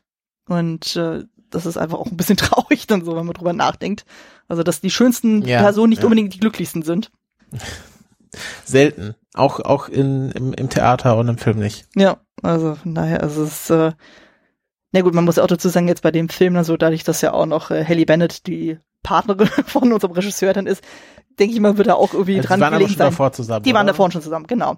Und Ja. äh, entsprechend denke ich mal, wird er auch äh, ihr dran gelegen sein, dass äh, sie auch entsprechend schön inszeniert ist. So. Und wo ich auch sehr schmunzeln musste, ist ja dann die Szene, wo sie ja dann das erste Mal dann den ersten Brief oder die Folgebriefe dann auch kriegt und so und sie in völliger Ekstase so sich über jeden diesen, dieser Briefe freut und so. Und das ist halt so ein klassischer Musical-Moment, wo ich denke so, ja, das kannst wirklich nur so ein Musical inszenieren. So anderswo würde das überhaupt nicht funktionieren oder so, äh, packen und so, aber ich habe selten jemanden so ekstatisch dann so einen Brief lesen sehen, so als in dieser Szene. Es ist schon echt abgefahren so. Aber ja, ich finde, das spiegelt auf jeden Fall sehr gut wider, wie sie sich dann fühlt. Also wie sie quasi so völlig im Rausch dann ist so und dann halt so, dass jedes einzelne Wort dann irgendwie aufsagt und sie äh, gesteht ja auch Cyrano so, dass sie wirklich jedes einzelne Wort sich gemerkt hat so und das ist einfach äh, Ja, das, das, das war auch noch eine Zeit, wo man enthusiastisch Briefe gelesen hat. Also das, ähm, äh, ich weiß nicht, ähm, hattest du schon äh, The Half of It im Podcast? Nee, Nee. das ist ja Blödsinn. Du, du machst ja keinen Cyrano-Podcast, du machst einen schönen und das Podcast. Jetzt bin ich gerade falsch abgebogen. alles gut. Ich habe den noch nicht gesehen, wenn das wenn das eine Frage war. Genau, das ist eine Rom-Com, so eine Netflix-Rom-Com, so Highschool-Rom-Com äh, mit ähm, einer Hauptdarstellerin, die dann, ähm, also wo man quasi das Cyrano-Motiv nimmt und sagt, also die Hauptdarstellerin ist in ein anderes Mädchen verliebt, Mhm. kann das dann aber, also macht so eine queere Geschichte daraus und schreibt aber für einen anderen Jungen eben diese Briefe Mhm. Und ähm, das ist dann auch, äh, ganz, äh, Achtung, ich spoiler jetzt auch diesen Film, wenn man den noch schauen möchte, aber der, der lebt nicht davon, dass man den Twist am Schluss kennt. Mhm. Ähm, und wenn man weiß, wie Cyrano ausgeht, kann man sich schon denken, also sie, äh, sie stirbt jetzt nicht oder so, mhm. aber das ist dann so, dass es rauskommt und äh, sie sich auch irgendwie vertragen, aber dann trotzdem nicht zusammenkommen. Mhm. Also da gibt es dann auch nicht dieses Happy End, sondern sie sind dann am Schluss Freunde, mhm. aber ähm, es wird dann auch schon klar gemacht, dass sie das jetzt auch nicht so super fand, was sie da abgezogen hat. Mhm. Ähm, und das finde ich auch nochmal einen ganz schönen Twist, also quasi diese Mischung aus, okay, es müssen nicht alle tot sein am Schluss und ähm, es muss nicht im Happy End enden, sondern dass man sagt, ja, okay, man das, das ist, war jetzt auch eine Erfahrung, die sie gemacht haben und gerade wenn man Cyrano dann als Coming-of-Age-Film sieht, dass man sagt, das ist eine Erfahrung und die, die ist darin gewachsen, mhm. aber ähm, muss nicht da irgendwie eine große Beziehung ausarten, weil es ja vielleicht dann auch vor allem gerade am Anfang steht und man ja noch viel Gelegenheit hat, das nochmal richtig zu machen. Mhm. Aber das wollte ich nur ganz kurz anbringen, ähm, weil das, ich glaube, auch davor schon eine erste Berührung mit Cyrano war, bevor ich überhaupt wusste, was, was der Cyrano-Motiv ist. Mhm. Das, äh, da kann man auf Netflix anschauen, Half of It. Ich finde, dass äh, Netflix macht ja immer sehr schöne so Romcoms, die mal was Neues versuchen und das war schon sehr spannend, vor allem weil die, die Hauptdarstellerin auch noch Asian American ist und mhm. der Vater irgendwie aus China emigriert ist, um bei der Eisenbahn zu arbeiten, aber total depressiv ist mhm. und ähm, da spielen noch ganz viele andere Sachen mit rein, aber das ist auch, wenn man Cyrano-Adaptionen mag, ist das auch ein sehr guter Filmtipp. Ich habe den noch nicht gesehen, aber ich habe davon gehört, also ich äh, behalte ihn auf jeden Fall mal im Hinterkopf. Ähm, ja, wahrscheinlich im, äh, wir haben, glaube ich, bei Kulturpessimistin mal drüber gesprochen. Mit Sicherheit. Also es kommt auf jeden Fall in dem Kontext auf jeden Fall sehr bekannt vor. Ich glaube auch, dass Becky auch immer wieder über den gesprochen hatte. Ähm, Im Zuge dessen stellt sich ja auch so ein bisschen die Frage, du hast es jetzt bei The Half of ja auch so ein bisschen angerissen, so dass ja dann irgendwie bei äh, der Hauptfigur dann so klarkommt, okay, das war vielleicht nicht die geilste Aktion, die ich da gerissen habe, ist dann halt die Frage dann so, jetzt bei dem Film so, wessen Story Arc ist das eigentlich? Wer, wer lernt eigentlich überhaupt irgendwas und so? Lernt überhaupt irgendjemand was? Lernen alle was davon? Was.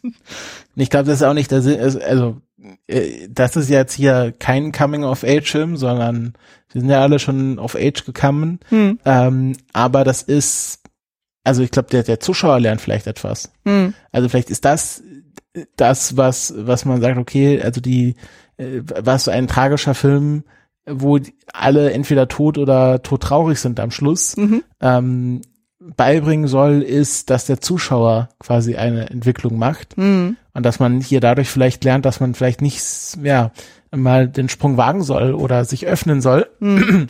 und nicht äh, sich äh, selbst im Weg stehen sollte, weil äh, dann ist auch quasi der Person des Begehrens dadurch nichts geschenkt. Mhm. Ähm, und im Zweifelsfall sind dann alle unglücklich und man kommt nicht voran. Und ich glaube, das ist so, dass, dass der Film, der Film opfert sozusagen seine Charaktere dafür, dass man dem Zuschauer ähm, eine Erkenntnis bietet. Wenn man mhm. mal rein auf dieser Erkenntnisebene ist natürlich auch ein Film, der sehr viel mit Emotionen arbeitet und einen auch auf eine Reise mitnimmt. Mhm. Ähm, aber ich glaube, wenn es ums Learning geht, dann ist es eher was für den Zuschauer, nicht, dass man sagt, oh, der Charakter hat jetzt hier eine großartige Entwicklung durchgemacht. Mhm. Stimmt, ja, so kann man das eigentlich aufziehen, dass es dann eher dann ein Story-Arc quasi für den Zuschauer oder für die Zuschauerin dann auch eher ist, dass man sagt, okay, wir, jetzt, wir zeigen euch mal das Paradebeispiel von wegen, so macht man es nicht. so sollte man es nicht nachmachen. so soll nicht nachmachen. Und äh, es ist es wurde ja auch, glaube ich, direkt am Anfang von Christian äh, schon angesprochen, so als Cyrano ihm ja diesen Vorschlag überhaupt macht, so von wegen so, ja, aber das basiert doch alles auf einer Lüge oder auf einem Traum. Und dann Cyrano noch so sagt von wegen so, ja, aber lieber ein Traum leben, so als sich der Realität stellen, wo er denkt so, nein, nein, nein, das fühlt sich eigentlich von vornherein falsch an. Aber irgendwie man leidet trotzdem irgendwie mit und irgendwie fiebert man trotzdem irgendwie mit und es ist einfach, der Film schafft es, oder generell dieser ganze, äh, diese ganze Geschichte, man will ja trotzdem irgendwie wissen, wie funktioniert es überhaupt? Kann das überhaupt funktionieren? Kriegt Roxana das überhaupt raus oder nicht und so und wie nehmen das alle Beteiligten auf? Also allein am Ende auch am, äh, auf dem Schlachtfeld, so wo Christian irgendwie dann die Erkenntnis bekommt, so, oh shit, äh, sie ist mittlerweile an dem Punkt, so wo sie eher seine Worte liebt als sein Äußeres und er dann so eine Sinnkrise dann auch kriegt, verständlicherweise, und er auch noch äh, kriegt, dass dann Syron nur wirklich jeden Tag ihr vom Schlachtfeld geschrieben hat, ohne sein Wissen, oh, denkst so, ouch, das ist dann, äh, das ist dann auch schwer, dann so nachzuvollziehen und dann quasi mit dieser Erkenntnis zu leben, so von wegen, ja, ähm, er wird nicht um seiner Selbstwillen geliebt, so, also das ist super, super traurig und am Ende, wo er dann sagt, okay, ich will entweder ganz oder gar nicht geliebt werden. und dann quasi äh, dann auf dem Schlachtfeld dann auch stirbt und so und es ist einfach oder quasi den Freitod im Grunde auch wählt, wenn man das so sehen will. Es ist einfach sehr sehr bitter auch. Naja, da würde ich nochmal diskutieren, ob das wirklich ein Freitod war, den er dort gewählt hat, weil ich glaube, das war schon so ähm, angelegt, dass sie jetzt wussten, die werden, das war ja ein Selbstmordkommando, ja. in das sie da geschickt wurden. Ja. Und ob er da jetzt äh, jetzt erschossen wird oder später erschossen wird, ist ja, glaube ich, dann im Großen und Ganzen nicht mehr so nicht mehr so wichtig. Da kann man sich schon drüber überlegen, ob das jetzt wirklich ein Selbstmord war oder einfach ein Vorgreifen von Tatsachen. Mhm. Ähm, aber generell, ich finde, diese Schlachtenszene, was die besonders schön macht, ist, dass sie diese dieses Liebe-Motiv nochmal aufmacht und da nochmal mehr Versionen reinbringt, wo mhm. dann jeder Soldat noch so seine Geschichte erzählt und wo der Film dann auch anfängt und wahrscheinlich dann auch der, der Stoff an sich so ein bisschen politisch zu werden, dass man halt sagt, hier ist, also was ich auch vorher meinte, dass der Film so diese klassische Männlichkeit komplett rauszieht, mhm. also dass wir ja hier lauter Soldaten haben, Christian Soldat, äh, Cyrano ist ein Soldat, alles ja irgendwie Militär mhm. und niemand hat so wirklich Bock drauf, also selbst Christian, der ja gesagt hat, er ist sein Leben lang drauf konditioniert zu, gewesen, Soldat zu sein, mhm. ähm, der ja auch nicht unbedingt jetzt für Gott und Vater dann sterben möchte. Mhm. Ähm, und dass wir dann dieses Schlachtenlied haben, in dem die sich einfach mit ihrem Schicksal abfinden und wahrscheinlich auch Christian sich dann mit seinem Schicksal abgefunden hat und es mhm. dann einfach beendet hat und sagen, ja, aber es sind auch alles irgendwie Menschen, die ähm, ein Begehren haben, die jemanden lieben, die hm. in jemanden verliebt sind, ähm, an denen andere Menschenleben hängen und alle die Menschen werden jetzt hier in den Tod geschickt, hm. weil der Befehlshaber das so haben wollte. Hm. Also das ist so ein, so ein ganz krasser Bruch in diesem Film, sowohl was das Visuelle angeht, aber auch von der Geschichte her. Das ist hier auf einmal fast nur noch peripher um die Beziehung zwischen, also um dieses Dreieck zwischen Cyrano, Christian und Roxane geht mhm. und hauptsächlich darum, dass jetzt hier einfach Männer im Graben liegen, die wissen, ähm, sie werden jetzt nicht mehr lange zu leben haben und sozusagen nochmal ihren letzten Brief schreiben mhm. und da auch wieder das, das, das Briefeschreiben an sich, was ja davor einfach ähm, wichtiger Form der Kommunikation, der jetzt auch so viele Menschen nochmal mit einbezogen hat und mhm. dass da äh, Cyrano jetzt auch die Aufgabe erfüllt, er ist der, der die Briefe wegbringt und der sich je, da jedes, jeden Tag in, in, Lebensgefahr bringt, einfach um äh, Briefe zu, zu liefern. Mhm. Und das einfach zeigt, wie wichtig auch es ist, dass man und das sind im Grunde alles Liebesbriefe. Das sind alles äh, in unterschiedlicher Form. Die schreiben Liebesbriefe an ihre Familie, an ihre Kinder, an ihre mhm. Frauen, an ihre Geliebten. Ähm, Sogar Eltern. Und sogar Eltern genau und äh, dass dass quasi der Liebesbrief äh, als heroischer Akt hier dargestellt wird mhm. und äh, ich deswegen ist das äh, auch also hast du ja auch gesagt einfach die beste Szene im Film auch dieses Lied wie, wie ging's nochmal Heaven ist ist uh, wherever I fall there's heaven oder sowas in die mhm. Richtung ähm, das ist so traurig aber auch so emotional und heroisch ohne dass es jetzt diesen Krieg verherrlicht mhm. sondern es heroisiert ja den Akt des Liebesbriefschreibens. Hm. Und das finde ich wahnsinnig schön. Ja, vor allem man sieht auch keine richtig krassen Kämpfe auch tatsächlich. Also es wird immer alles so angedeutet, nee. weil relativ viel auch in diesem Leben auch irgendwie ist. Nee, aber zu der Frage, die du auch gestellt hast mit dem Freitod, also ähm, dadurch, dass ja Christian vorher mit Cyrano dieses Gespräch hatte und dann sowieso schon emotional sehr aufgewühlt war, und der dann auch wirklich als erster, also der ist dann nicht so stoisch wie die anderen und läuft dann langsam auf dieses Schlachtfeld zu, also die anderen gehen ja quasi rein Lied und so, sondern er prescht wirklich mit Anlauf dann so nach vorne. Und das ist jetzt für mich nicht so äh, ein Akt von jemandem so, der sagt, okay, ich mache jetzt einfach mal irgendwas, sondern das ist wirklich so, äh, der rennt da wirklich Hals über Kopf dann so in sein Verderben dann irgendwie rein, also das war für mich schon so ein Punkt, wo ich sagen würde, so, das ist schon als Freitod zu interpretieren. Ähm, das ist auch wiederum spannend, wenn man sich den Originalstoff mal anguckt von Cyrano de Bergerac. Da ist nämlich eine ganz krasse Veränderung gemacht worden im Film oder wahrscheinlich auch im Bühnenstück. Und zwar ist das hier so, dass ja ähm, hier die, die Männer alle unter sich sind. Im Originalstück ist es aber so, dass Roxanne auch noch mal kommt. Die hat sich dann ins, äh, ins Schlachtfeld reingeschmuggelt und bringt dann irgendwie Proviante mit und sowas und redet dann auch nochmal mit Christian darüber und dann das, was ich ja vorhin schon sagte mit dem, so sie liebt jetzt eigentlich nur seine Worte und nicht sein Äußeres, das sagt sie ihm auch noch direkt ins Gesicht. Und dann kriegt er auch, und dann äh, kriegt sie das ja, und so indirekt sagt sie das dann auch Cyrano auch noch so und äh, da hat ja dann Christian dann auch seine Sinnkrise und da hast du genau das gleiche Szenario, wo er sich dann auch in den Tod stürzt und dann auch noch, äh, dann Roxanne das auch noch live da mitkriegt dann so. Das haben sie hier im Film ja komplett abgeändert. Ich weiß nicht aus welchen Gründen, aber das fand ich dann auch spannend, also als künstlerische Entscheidung so, dass man sagt, okay, man ist dann wirklich nur bei diesen Männern unter sich dann auch irgendwie. Ich glaube einfach auch wirklich, äh, wie ich vorher gesagt habe, weil sie dieses Briefeschreiben nochmal hervorheben wollten. Mm, wahrscheinlich. Dass, sie, dass sie sich überlegt haben, das Briefschreiben ist so zentral für das, für Cyrano, mm. dass wir jetzt hier nochmal die, quasi die, den Klimax des ganzen Filmes um das Thema Briefeschreiben herum inszenieren. Mm. Und ähm, gefällt mir tatsächlich so besser, als wo du es nacherzählt hast.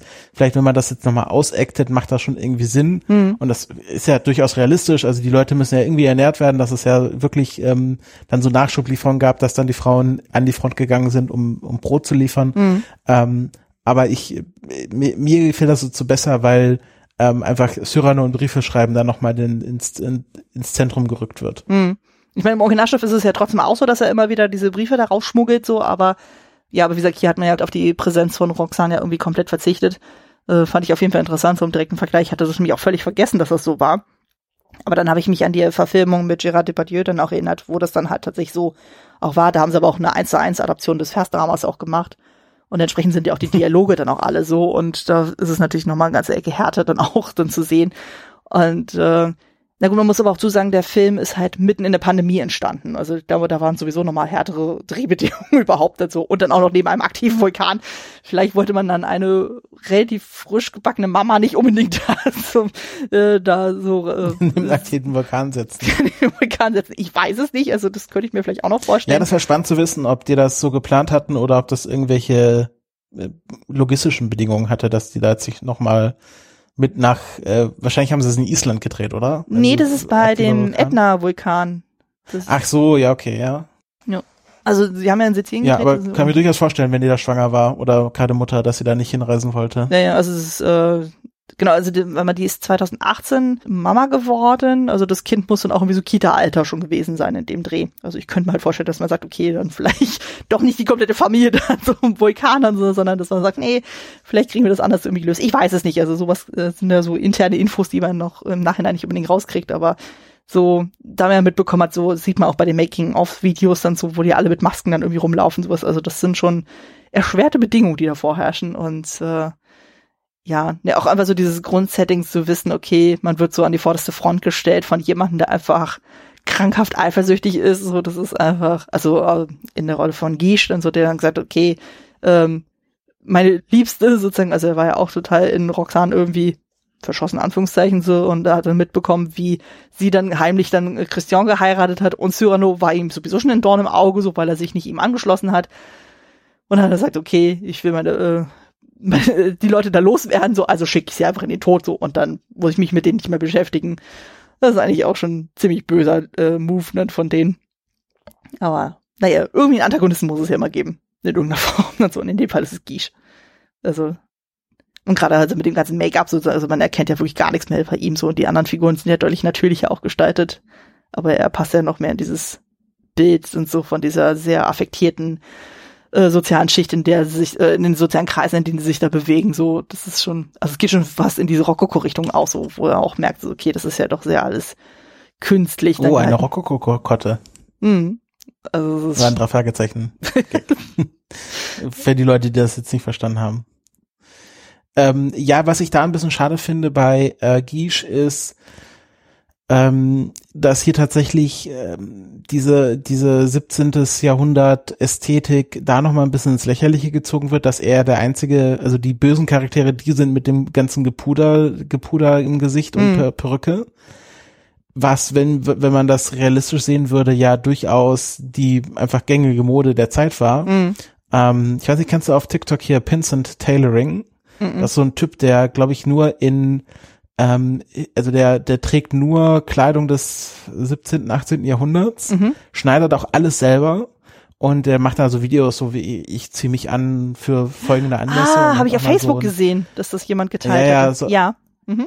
Genau, auf, und er hat auch mal so gezeigt, wie man sich halt im 17. Jahrhundert angezogen hat und hat das auch quasi mit dem ganzen Puder im Gesicht und Perücke mhm. und ähm, was man da trägt. Und das, das ist schon eine Ästhetik, wo man sagt, das ist jetzt nicht nur, weil die sich irgendwie, ähm, weil die jetzt irgendwie drüber sind, sondern so haben halt alle Leute damals ausgesehen oder Mhm. alle, die sich auf jeden Fall leisten konnten. Ja. Ähm, äh, wo man dann vielleicht sagen kann, naja, also jetzt Cyrano und Christian sehen jetzt nicht so aus, weil sie einfach arm sind, weil Mhm. sie sich so, so ein Aussehen nicht leisten können. Aber ähm, da finde ich es jetzt ein bisschen schade, dass man diese Ästhetik dann genommen hat, um damit die Bösewichter oder die Antagonisten zu kennzeichnen. Mhm. Ähm, ja, also wenn, das würde ich vielleicht dem jetzt nochmal als Marke ankreiden im Film. Ja, stimmt. Ja, stimmt, wenn man so drüber nachdenkt, dann ist es tatsächlich so, dass dann halt dann unsere Hauptfiguren dann doch eher einen natürlicheren Look haben, so und alle anderen sind halt so dieses sehr stark gepuderte. So. Einfach ein, würde sagen, zeit moderneren Look und weniger zeitgemäß. Ja, also das muss man auch dazu sagen, das hat auch Joe Wright auch gesagt, so, er wollte jetzt irgendwie keinen klassischen Kostümfilm machen, sondern das ist ja doch alles ein bisschen mehr Fantasy-artig dann auch gehalten und so. Ja, ja. Also das hat man ja zum Beispiel auch schon bei Filmen gesehen, wie eben Stolz und Vorteil und Anna Karenina. Das ist ja auch kein, äh, nicht ultra historisch und auch von den Kostümen her nicht, überhaupt nicht. Also hier bei dem Film so, das sollte dann auch schon so ein bisschen so eine Richtung gehen wie Alexander McQueen mäßig. Also das ist auch schon so ein bisschen angelehnt eben an diese Epoche dann auch sozusagen, aber dann halt schon mit, äh, zum Beispiel bei Roxanne hast du ja dann sehr viel diese weichen Stoffe, die dann aber so fließen und so und die dann tatsächlich wie so eine Elfe dann durch die Gegend schwebt dann so, ähm, so dass es dann halt einfach, äh, ja, einfach mehr zu den Charakteren passen. Der Dialog ist auch sehr modern. Ich Ja, habe jetzt keine bestimmte Stelle mehr im Kopf, aber ich habe manchmal gedacht, okay, das ist jetzt so ein bisschen hier äh, Shakespeare in Love äh, mäßig. Mhm. Ähm, und was, oder was ich vorher meinte, es hat diesen Bridgerton-Style, also quasi Mhm. Historiendrama, aber make it progressive. Ja, wobei nicht so Ähm, aufdringlich wie bei Bridgerton, ist so mein Eindruck. Also da ist es ja noch Ja, ich habe jetzt Bridgerton nie gesehen, also ich, ich kenne das nur so, sag ich mal, von, von Bildern her. Same. Same. Aber äh, es ist, ähm, ich habe ja da überhaupt nichts dagegen. Ich bin ja, ich bin ja ein großer Feind des, der Authentizität. Mhm. Ähm, also was gerade was Historienfilme angeht, ähm, wo ich sage, ein Historienfilm muss von der Idee sehr, von der Idee her historisch korrekt sein. Mhm. Also sowas wie jetzt Conquest of Paradise ist natürlich dann auch nicht gut. Mhm. Ähm, aber es muss jetzt nicht unbedingt jedes einzelne Element historisch korrekt sein. Genau. Oder sag ich mal, der ein Historienfilm, der eine eigene Idee vermittelt, der kann dann auch sich Freiheiten erlauben, sowas wie The Woman King Hm. oder andere Sachen, Hm. wo man dann äh, weiß, okay, das ist jetzt nicht wirklich so passiert, aber das ist jetzt ja auch kein, keine Dokumentation. Ja. Oder finde ich das auch in Ordnung, dass sie jetzt ähm, sich da ein paar Freiheiten erlaubt haben. Ich finde es halt einfach nur schade, dass man hier nicht versucht hat, so ein bisschen mit dieser 17. Jahrhundert Ästhetik noch ein bisschen mehr zu machen und dann einfach sagt, ja, die sehen irgendwie komisch aus und deswegen sind sie die Bösen. Ja, also, Gerade bei so, gerade beim Cyrano-Film, hm, das stimmt. wo das Aussehen ja eine wichtige Rolle spielt. Ja, ich überlege gerade so im Vergleich zu dem 90er-Film.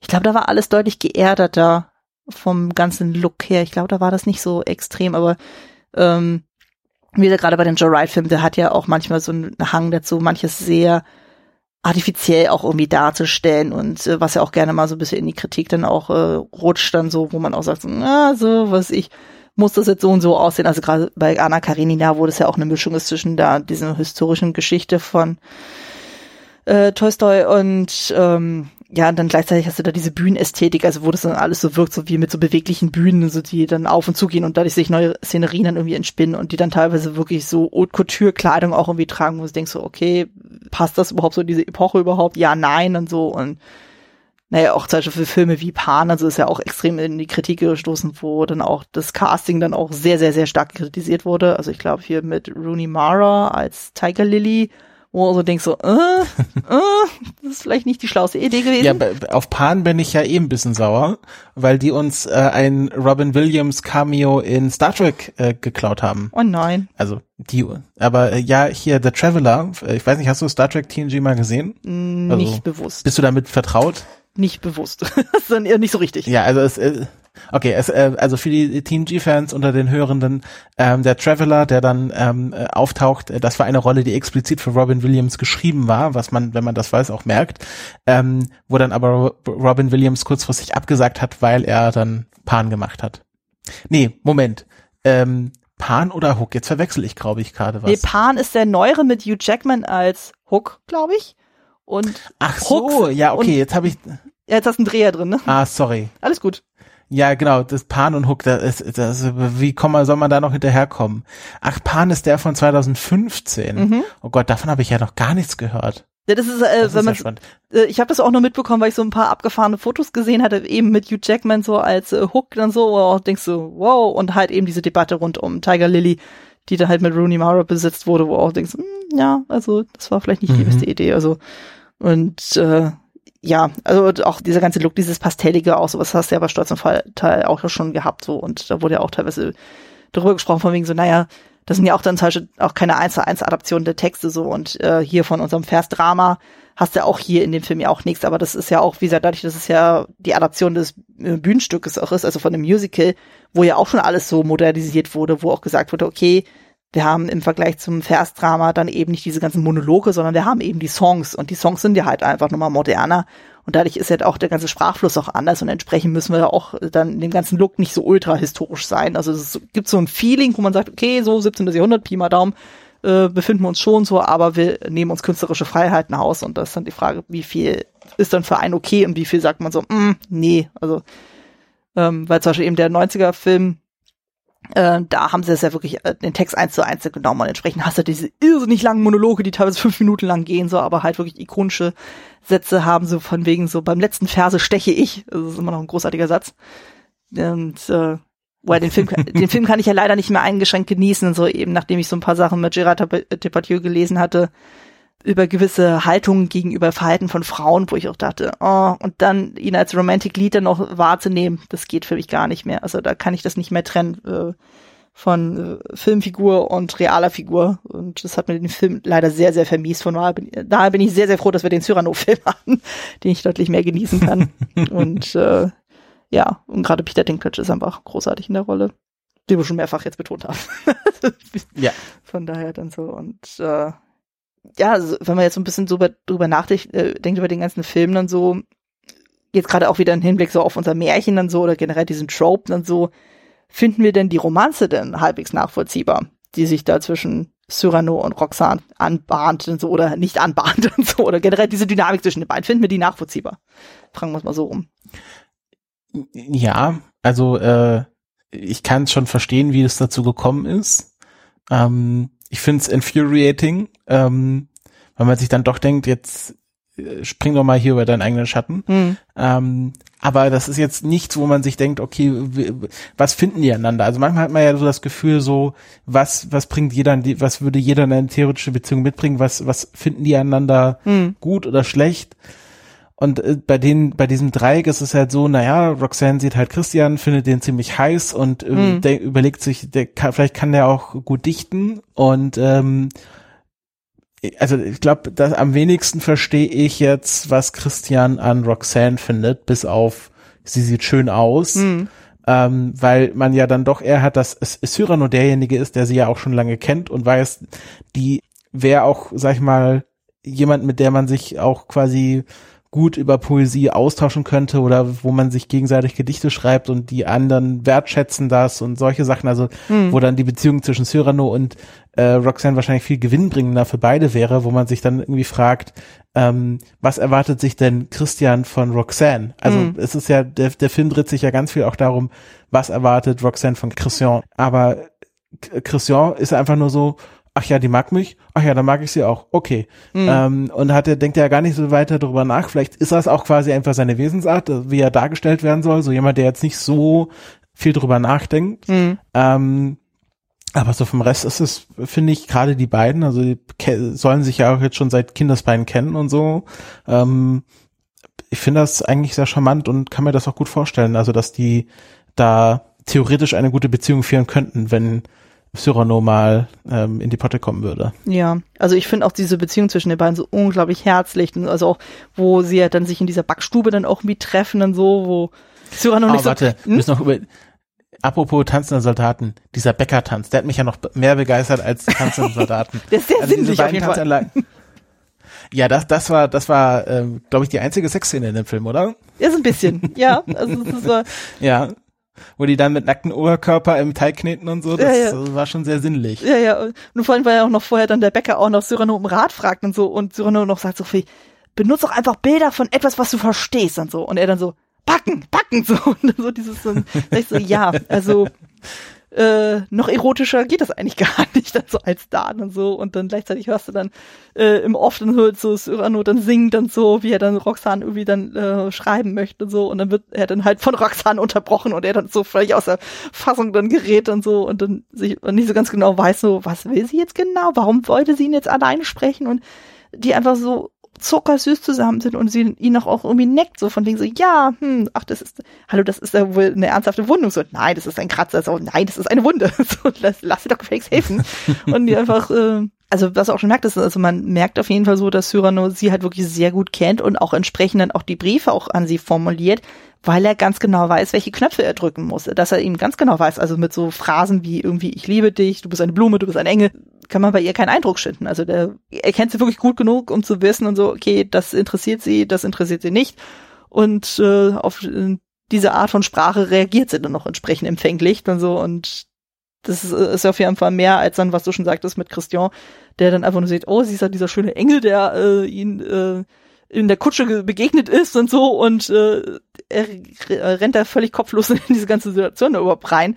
Wo man dann so, ja, okay, sie finden sich heiß, gegenseitig, offensichtlich, aber so weiter als über die Hormone hinaus denken sie nicht nach und so. Und äh, wo für mich ja auch so dieses Element auch reinkommt, so dieses Gleichen gleich gesetzt sich gern. Also von daher, die, ähm, würde auch sagen, so Cyrano und Roxane haben einfach beide eine sehr, sehr identische Grundbasis von Dingen, äh, wie zum Beispiel eben die Sprache oder die Poesie oder das Verständnis von Kunst dann irgendwie. Also da haben sie auf jeden Fall so etwas, wo sie zusammenkommen können, wo ich mir auch vorstellen könnte, so dass sie äh, sich ja durchaus sehr glücklich machen könnten und einfach nur ein gegenseitiges, oh, du bist schön, oh, du bist schön, so sich gegenseitig anschmachten, das ist keine Beziehung. Das ist einfach nur, ja. Also würde wahrscheinlich auch, ähm, wie man ja schon gemerkt hat, so wäre dieses Sprachelement dann nicht so, so hätte Roxane relativ schnell kein Interesse mehr an äh, Christian, egal wie hübsch der ist. Und das ist halt eigentlich auch ja, ziemlich bitter. Aber das, also, dass diese Beziehung nicht funktioniert hätte, weil äh, sie ihn sehr schnell langweilig gefunden hätte, weil er eben nicht so die Poesie macht, das kann ich verstehen, aber sie spielen ihr ja was vor. Also, dass mhm.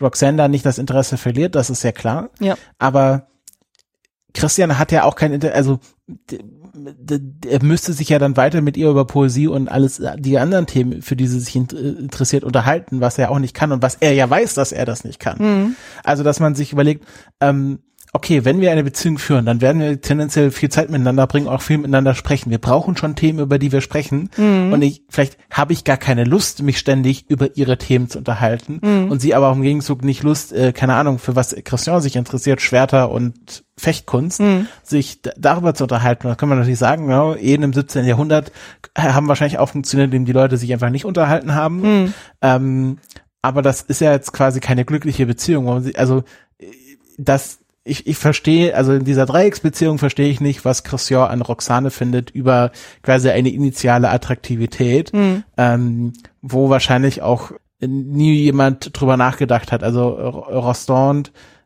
hat wahrscheinlich auch nicht drüber nachgedacht, okay, was, also der hat sich einfach gesagt, ja, er findet einfach diese Frau schön mhm. und vielleicht hat es auch für ihn gereicht, vielleicht war er selber so ein Mensch, der gesagt hat, na ja, was braucht man mehr zum Leben? Mhm. Ähm, und äh, deswegen äh, finde ich halt, also fällt er so ein bisschen raus bei mir. Mhm. Das ist auch eher ein bisschen nur der Mittelsmann, um die schwelende oder verhinderte Romanze zwischen Cyrano und Roxanne irgendwie äh, am Leben zu halten. Ja, das stimmt natürlich.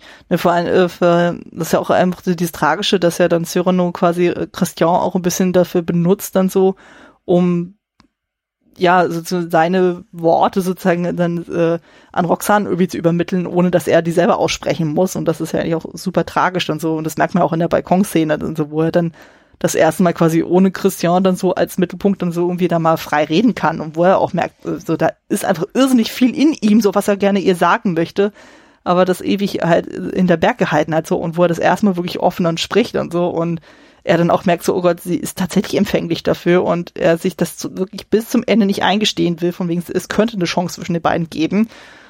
Und es ist einfach so, und auch selbst am Ende, wo er stirbt, selbst dann nicht. Und selbst wenn sie ihn sogar küsst, was es auch nicht in jeder Verfilmung gibt, selbst dann, er so, nee, nee, also das Einzige, was ihm wichtig ist, ist sein Stolz und das ist einfach, ja. Aber gut, ist natürlich schwierig dann so, wenn er halt so die ganze Zeit dieses Mindset dann irgendwie hast von wegen so, ich bin es nicht würdig, ich bin nicht würdig, ich bin nicht würdig. Das ist natürlich schwer, da irgendwie. Wahrscheinlich auch sein Leben lang gesagt bekommen. Ja, wahrscheinlich auch noch. Also, ähm, ich glaube, das war im Originaltext auch so, dass gesagt wurde, er, er hatte irgendwie keine Mutter, keine Schwester, keine Tanten, so, die ihm jemals mal gesagt hätten, so, dass er irgendwie schön wäre oder sowas oder gut aussehend so und dann macht er sich natürlich erst recht keine ähm, Hoffnung bei Roxanne und das ist einfach so, das ist so wirklich absolute Herzschmerz pur in diesem Film so und und auch gegen Ende so, dass er dann halt immer noch so ihr so treu ergeben ist und dann auch wenn sie dann quasi so sich ins Kloster zurückgezogen hat, dass er trotzdem sagt, ich komme jede Woche einmal zu dir so und erzähle dir das Neueste überhaupt so und sie da die ganze Zeit trotzdem in diesem Glauben lässt, so dass sie quasi Witwe ist. Und es ist einfach, ja, ist schon ziemlich hart und so. Und ja, es ist halt auch schwierig dann zu überlegen, so naja, es ist auch echt nicht richtig fair eigentlich von Cyrano, sie, sie halt so in diesem Glauben zu lassen, so dass sie dann quasi so ihr Wunschbild von Christian da irgendwie da vorgesetzt bekommen, ohne Christian tatsächlich selber kennenzulernen, so richtig und ihm dann tatsächlich mal eine Chance zu geben, sich zu beweisen.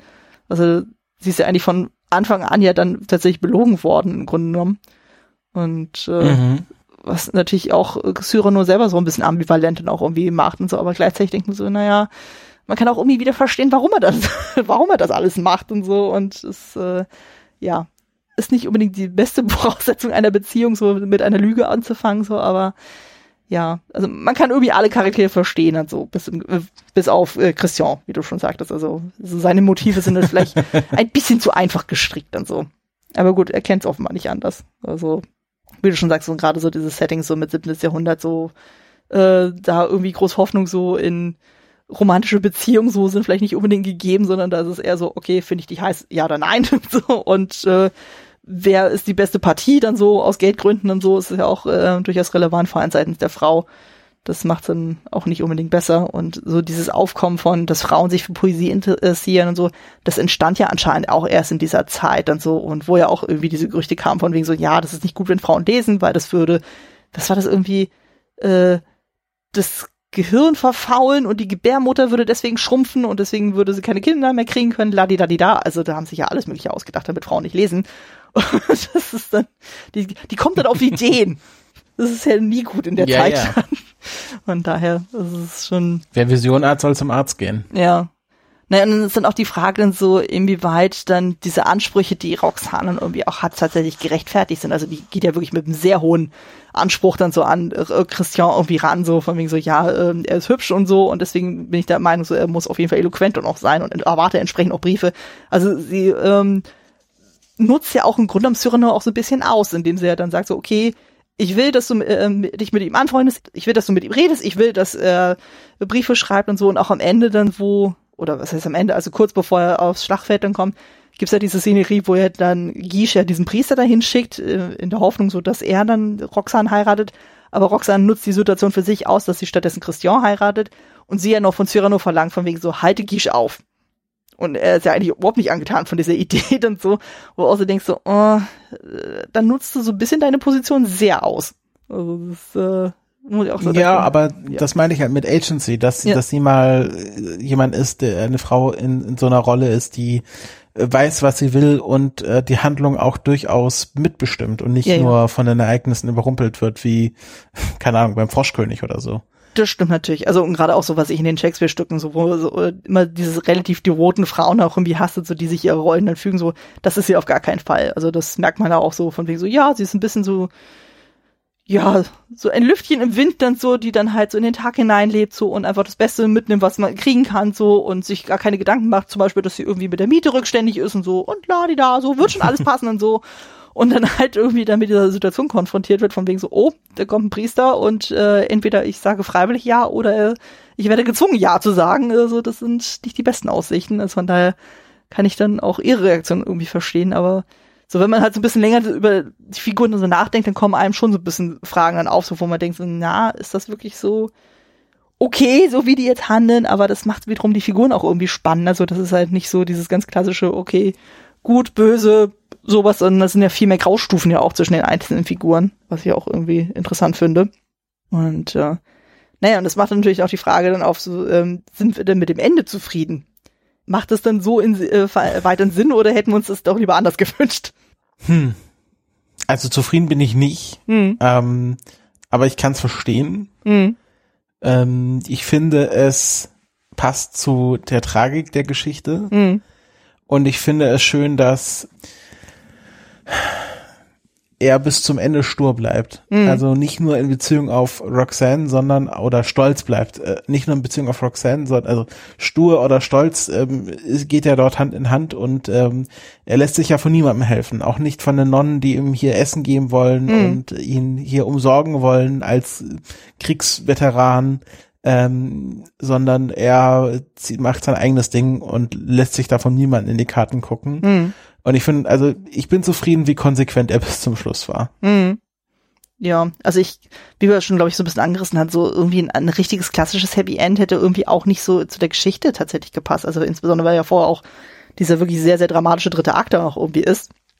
Mit dem Schlachtfeld und sowas und es ist aber auch einfach auch wunderschön inszeniert und auch so mit diesem fast komplett weißen Setting, dann so mit diesen Lichtern so und auch die Nonnen komplett in weiß Mhm. und Roxanne komplett in weiß und so, wie die schon alle so gefühlt wie Geister da umherschwirren und so und dann hast du diesen sehr Ja, runtergerockten es es wäre ja schon so- tot und im Himmel und so. ja, ja, genau. Und es ist einfach äh, sehr super tragisch und auch noch so, wie er dann halt äh, quasi seinen letzten Tag dann irgendwie da bei Roxanne auch noch ist und so und quasi in ihren Arm stirbt und wo du denkst, oh, das ist einfach so, so die klassische Tragödie auch tatsächlich, wo auch denkst, oh, es ist, äh, äh, also wenn das nicht emotional berührt, so weiß ich auch nicht, aber es ist schon sehr, sehr bitter und es passt aber auch tatsächlich zu den Figuren einfach auch so, dass er dann auch sagt, so bis zum bitteren Ende, so nein, ich werde nichts zugeben, so, ich lass mich auf nichts festnageln, so und äh, weil auch spannend ist, so, dass ja im Originalstück sind ja zwischen dem ähm, Tod von Christian und dem letzten Besuch von Cyrano 14 Jahre vergangen. Hier sind es nur drei. Also ich könnte mir halt vorstellen, dass sie halt irgendwie die Schauspieler nicht so krass altern lassen wollten. Ähm, ich weiß es nicht so aus. Äh, fand ich auf jeden Fall sehr spannend so. Und äh, hier ist es ja auch so, dass ja Cyrano einfach so seinen Verletzungen äh, liegt und so, die einfach dann anscheinend so weit ja, ihn dahin gerafft haben. Ja, dass dann- 17. Jahrhundert halt. Da kannst an der äh, Papierschnitt äh, sterben, wenn es, wenn du Pech hast. Ja, ja, aber im, im Originalstück ist es so, da ist er schon auf dem Weg dann zu ihr und dann ist er aber äh, Opfer von einem Attentat. Also da kriegt er irgendwie, ich glaube, äh, da läuft er irgendwo entlang so und da wird irgendwas, ich glaube, ein Stein irgendwie von der Mauer runtergestoßen, er wird davon getroffen und äh, er verheimlicht aber dann so, dass er irgendwie getroffen wurde und geht dann trotzdem zu Roxanne und dann, äh, ich glaube, er hat irgendwie eine Platzwunde im Kopf oder sowas und dann da, ähm, deswegen bricht er dann zusammen und hat dann so seinen Schlussmonolog dann auch so und hier ist es ja, wenn ich mich richtig erinnere, da bricht er einfach nur so zusammen, so von wegen, okay, er hatte einfach zu lange nicht vernünftig gegessen, geschlafen, sonst irgendwas gemacht und so und äh, ist jetzt einfach bei Roxanne und äh, hat dann se- seinen letzten, letzten Atemzug, der auch wirklich sehr tragisch ist auf dem Fußboden so und denkst, oh. Und die auch noch so ein letztes gemeinsames Duett tatsächlich haben.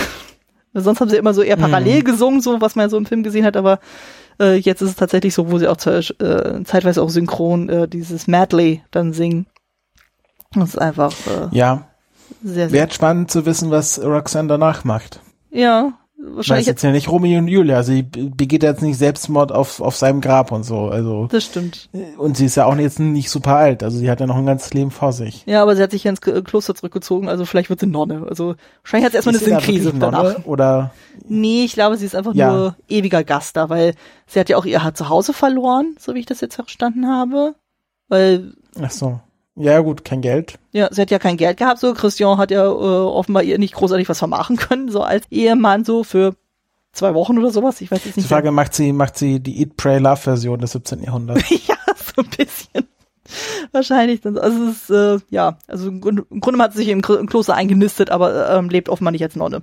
Was man anscheinend so macht, so als Witwe. Ich weiß es nicht so genau. Sachen gibt's, ne? Ja, also wäre jetzt auch nicht so meine bevorzugte Wahl, so, aber klar, wenn du jetzt sonst keine Einnahmen hast und anscheinend wird Gish dann auch irgendwann gesagt und so hier, pff, so hier, du kannst mich mal, auch wenn du jetzt Witwe bist und äh, da und sie auch wahrscheinlich sich ja sämtlichen irdischen Lebens äh, entsagt hatten, so äh, äh, gut, wenn du keine Wohnung hast, ist es ja auch äh, relativ einfach, das zu tun, aber ja, Ja, wenn du nichts, wenn du, wenn du schon arm lebst, dann ist ein Armheitsgebot sehr einfach für dich umzusetzen. Ja, wahrscheinlich. Also es ist, äh, ja, naja, und äh, ist halt ro- irgendwie auch tragisch zu sehen, wie man halt auch dann sieht in den letzten Szenen, also mit Cyrano, der, auch wenn er jetzt über Christian keine Briefe mehr schreiben kann, dass er trotzdem die ganze Zeit Briefe geschrieben äh, hat, aber die halt sich bei ihm in der Wohnung gestapelt haben, so.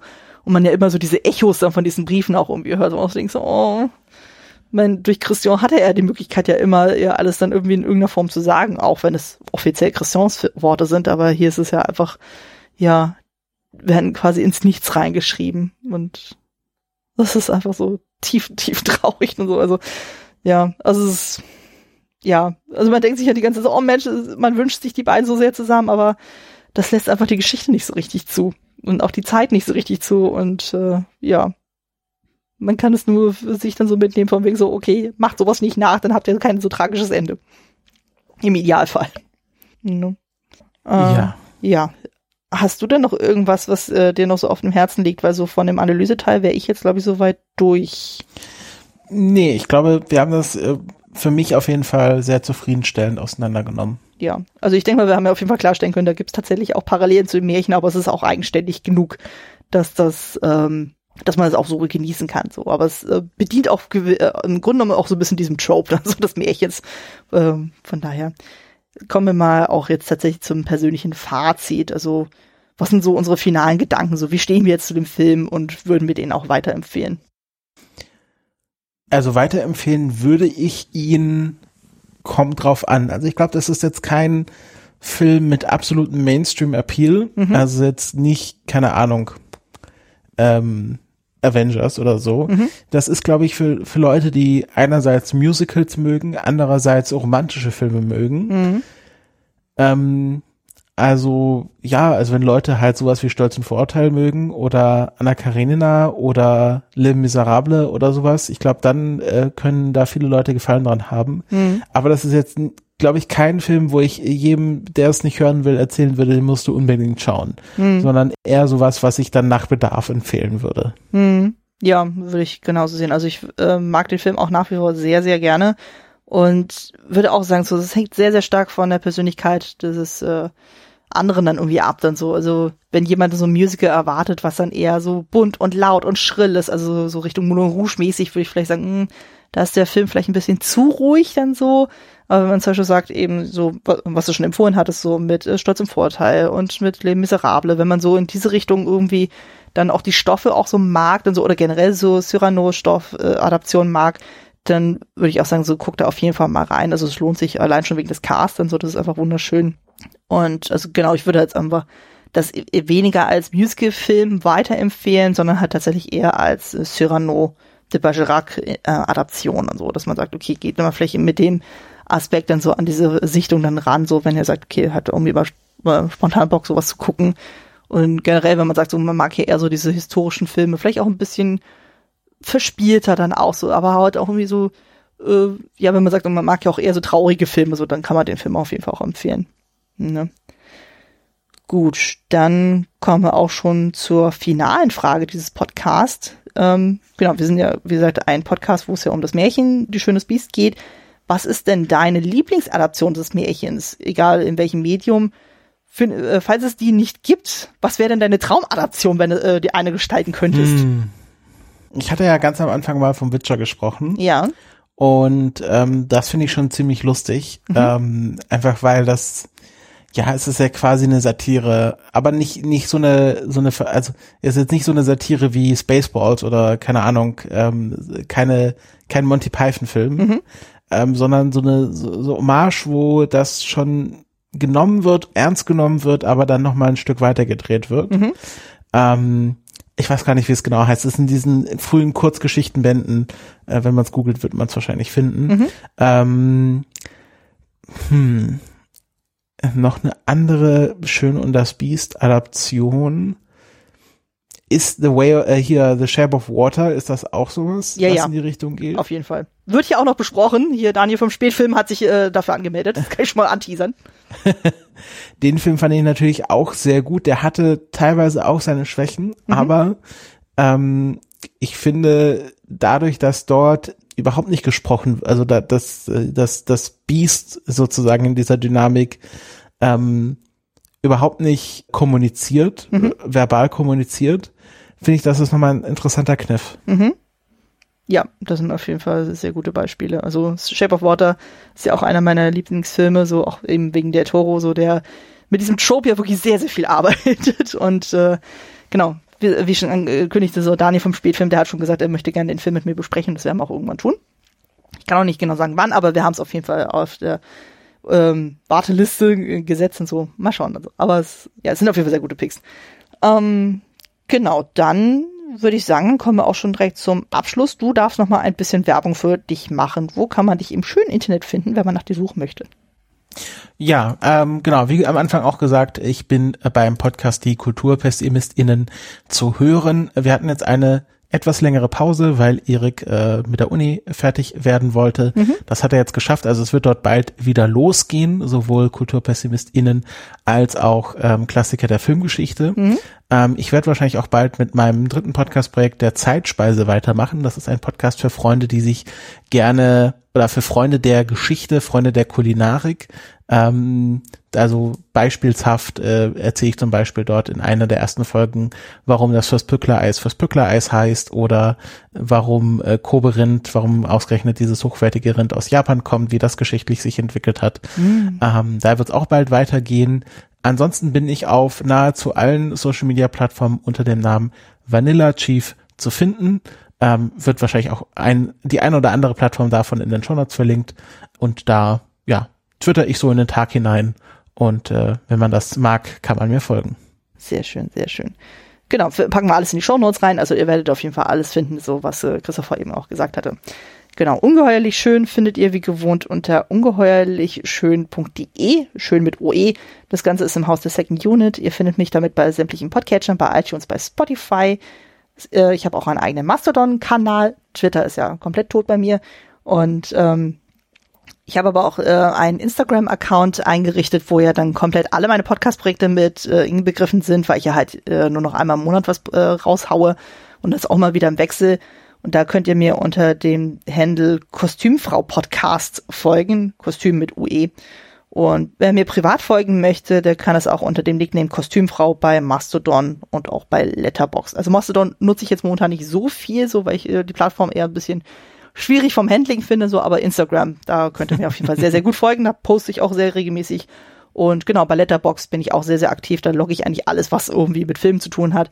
Und wenn man das so ein bisschen verfolgt, dann kann man auch schon etwa ahnen, so was bei mir so als nächstes in der Podcast-Timeline dann äh, vorkommen wird. So, da kann man sich ja auch ein bisschen vorspoilern lassen, wenn man das möchte. Genau. Ich danke dir herzlich, dass du hier im Podcast zu Gast warst und mit mir diesen tollen Film besprochen hast. Sehr gerne. Hat mich sehr gefreut, dass ich hier dabei sein durfte. Gerne, gerne. Du darfst jederzeit wiederkommen. Entweder hier oder auch in einem der anderen Podcasts. Da gibt es ja genug Gelegenheiten. Und äh, genau. Ich hoffe, ihr da draußen hattet genauso viel Spaß beim Zuhören wie wir beim Aufnehmen. Und ich hoffe, ihr hört auch beim nächsten Mal wieder rein. Bis dahin, macht es gut und tschüss. Tschüss.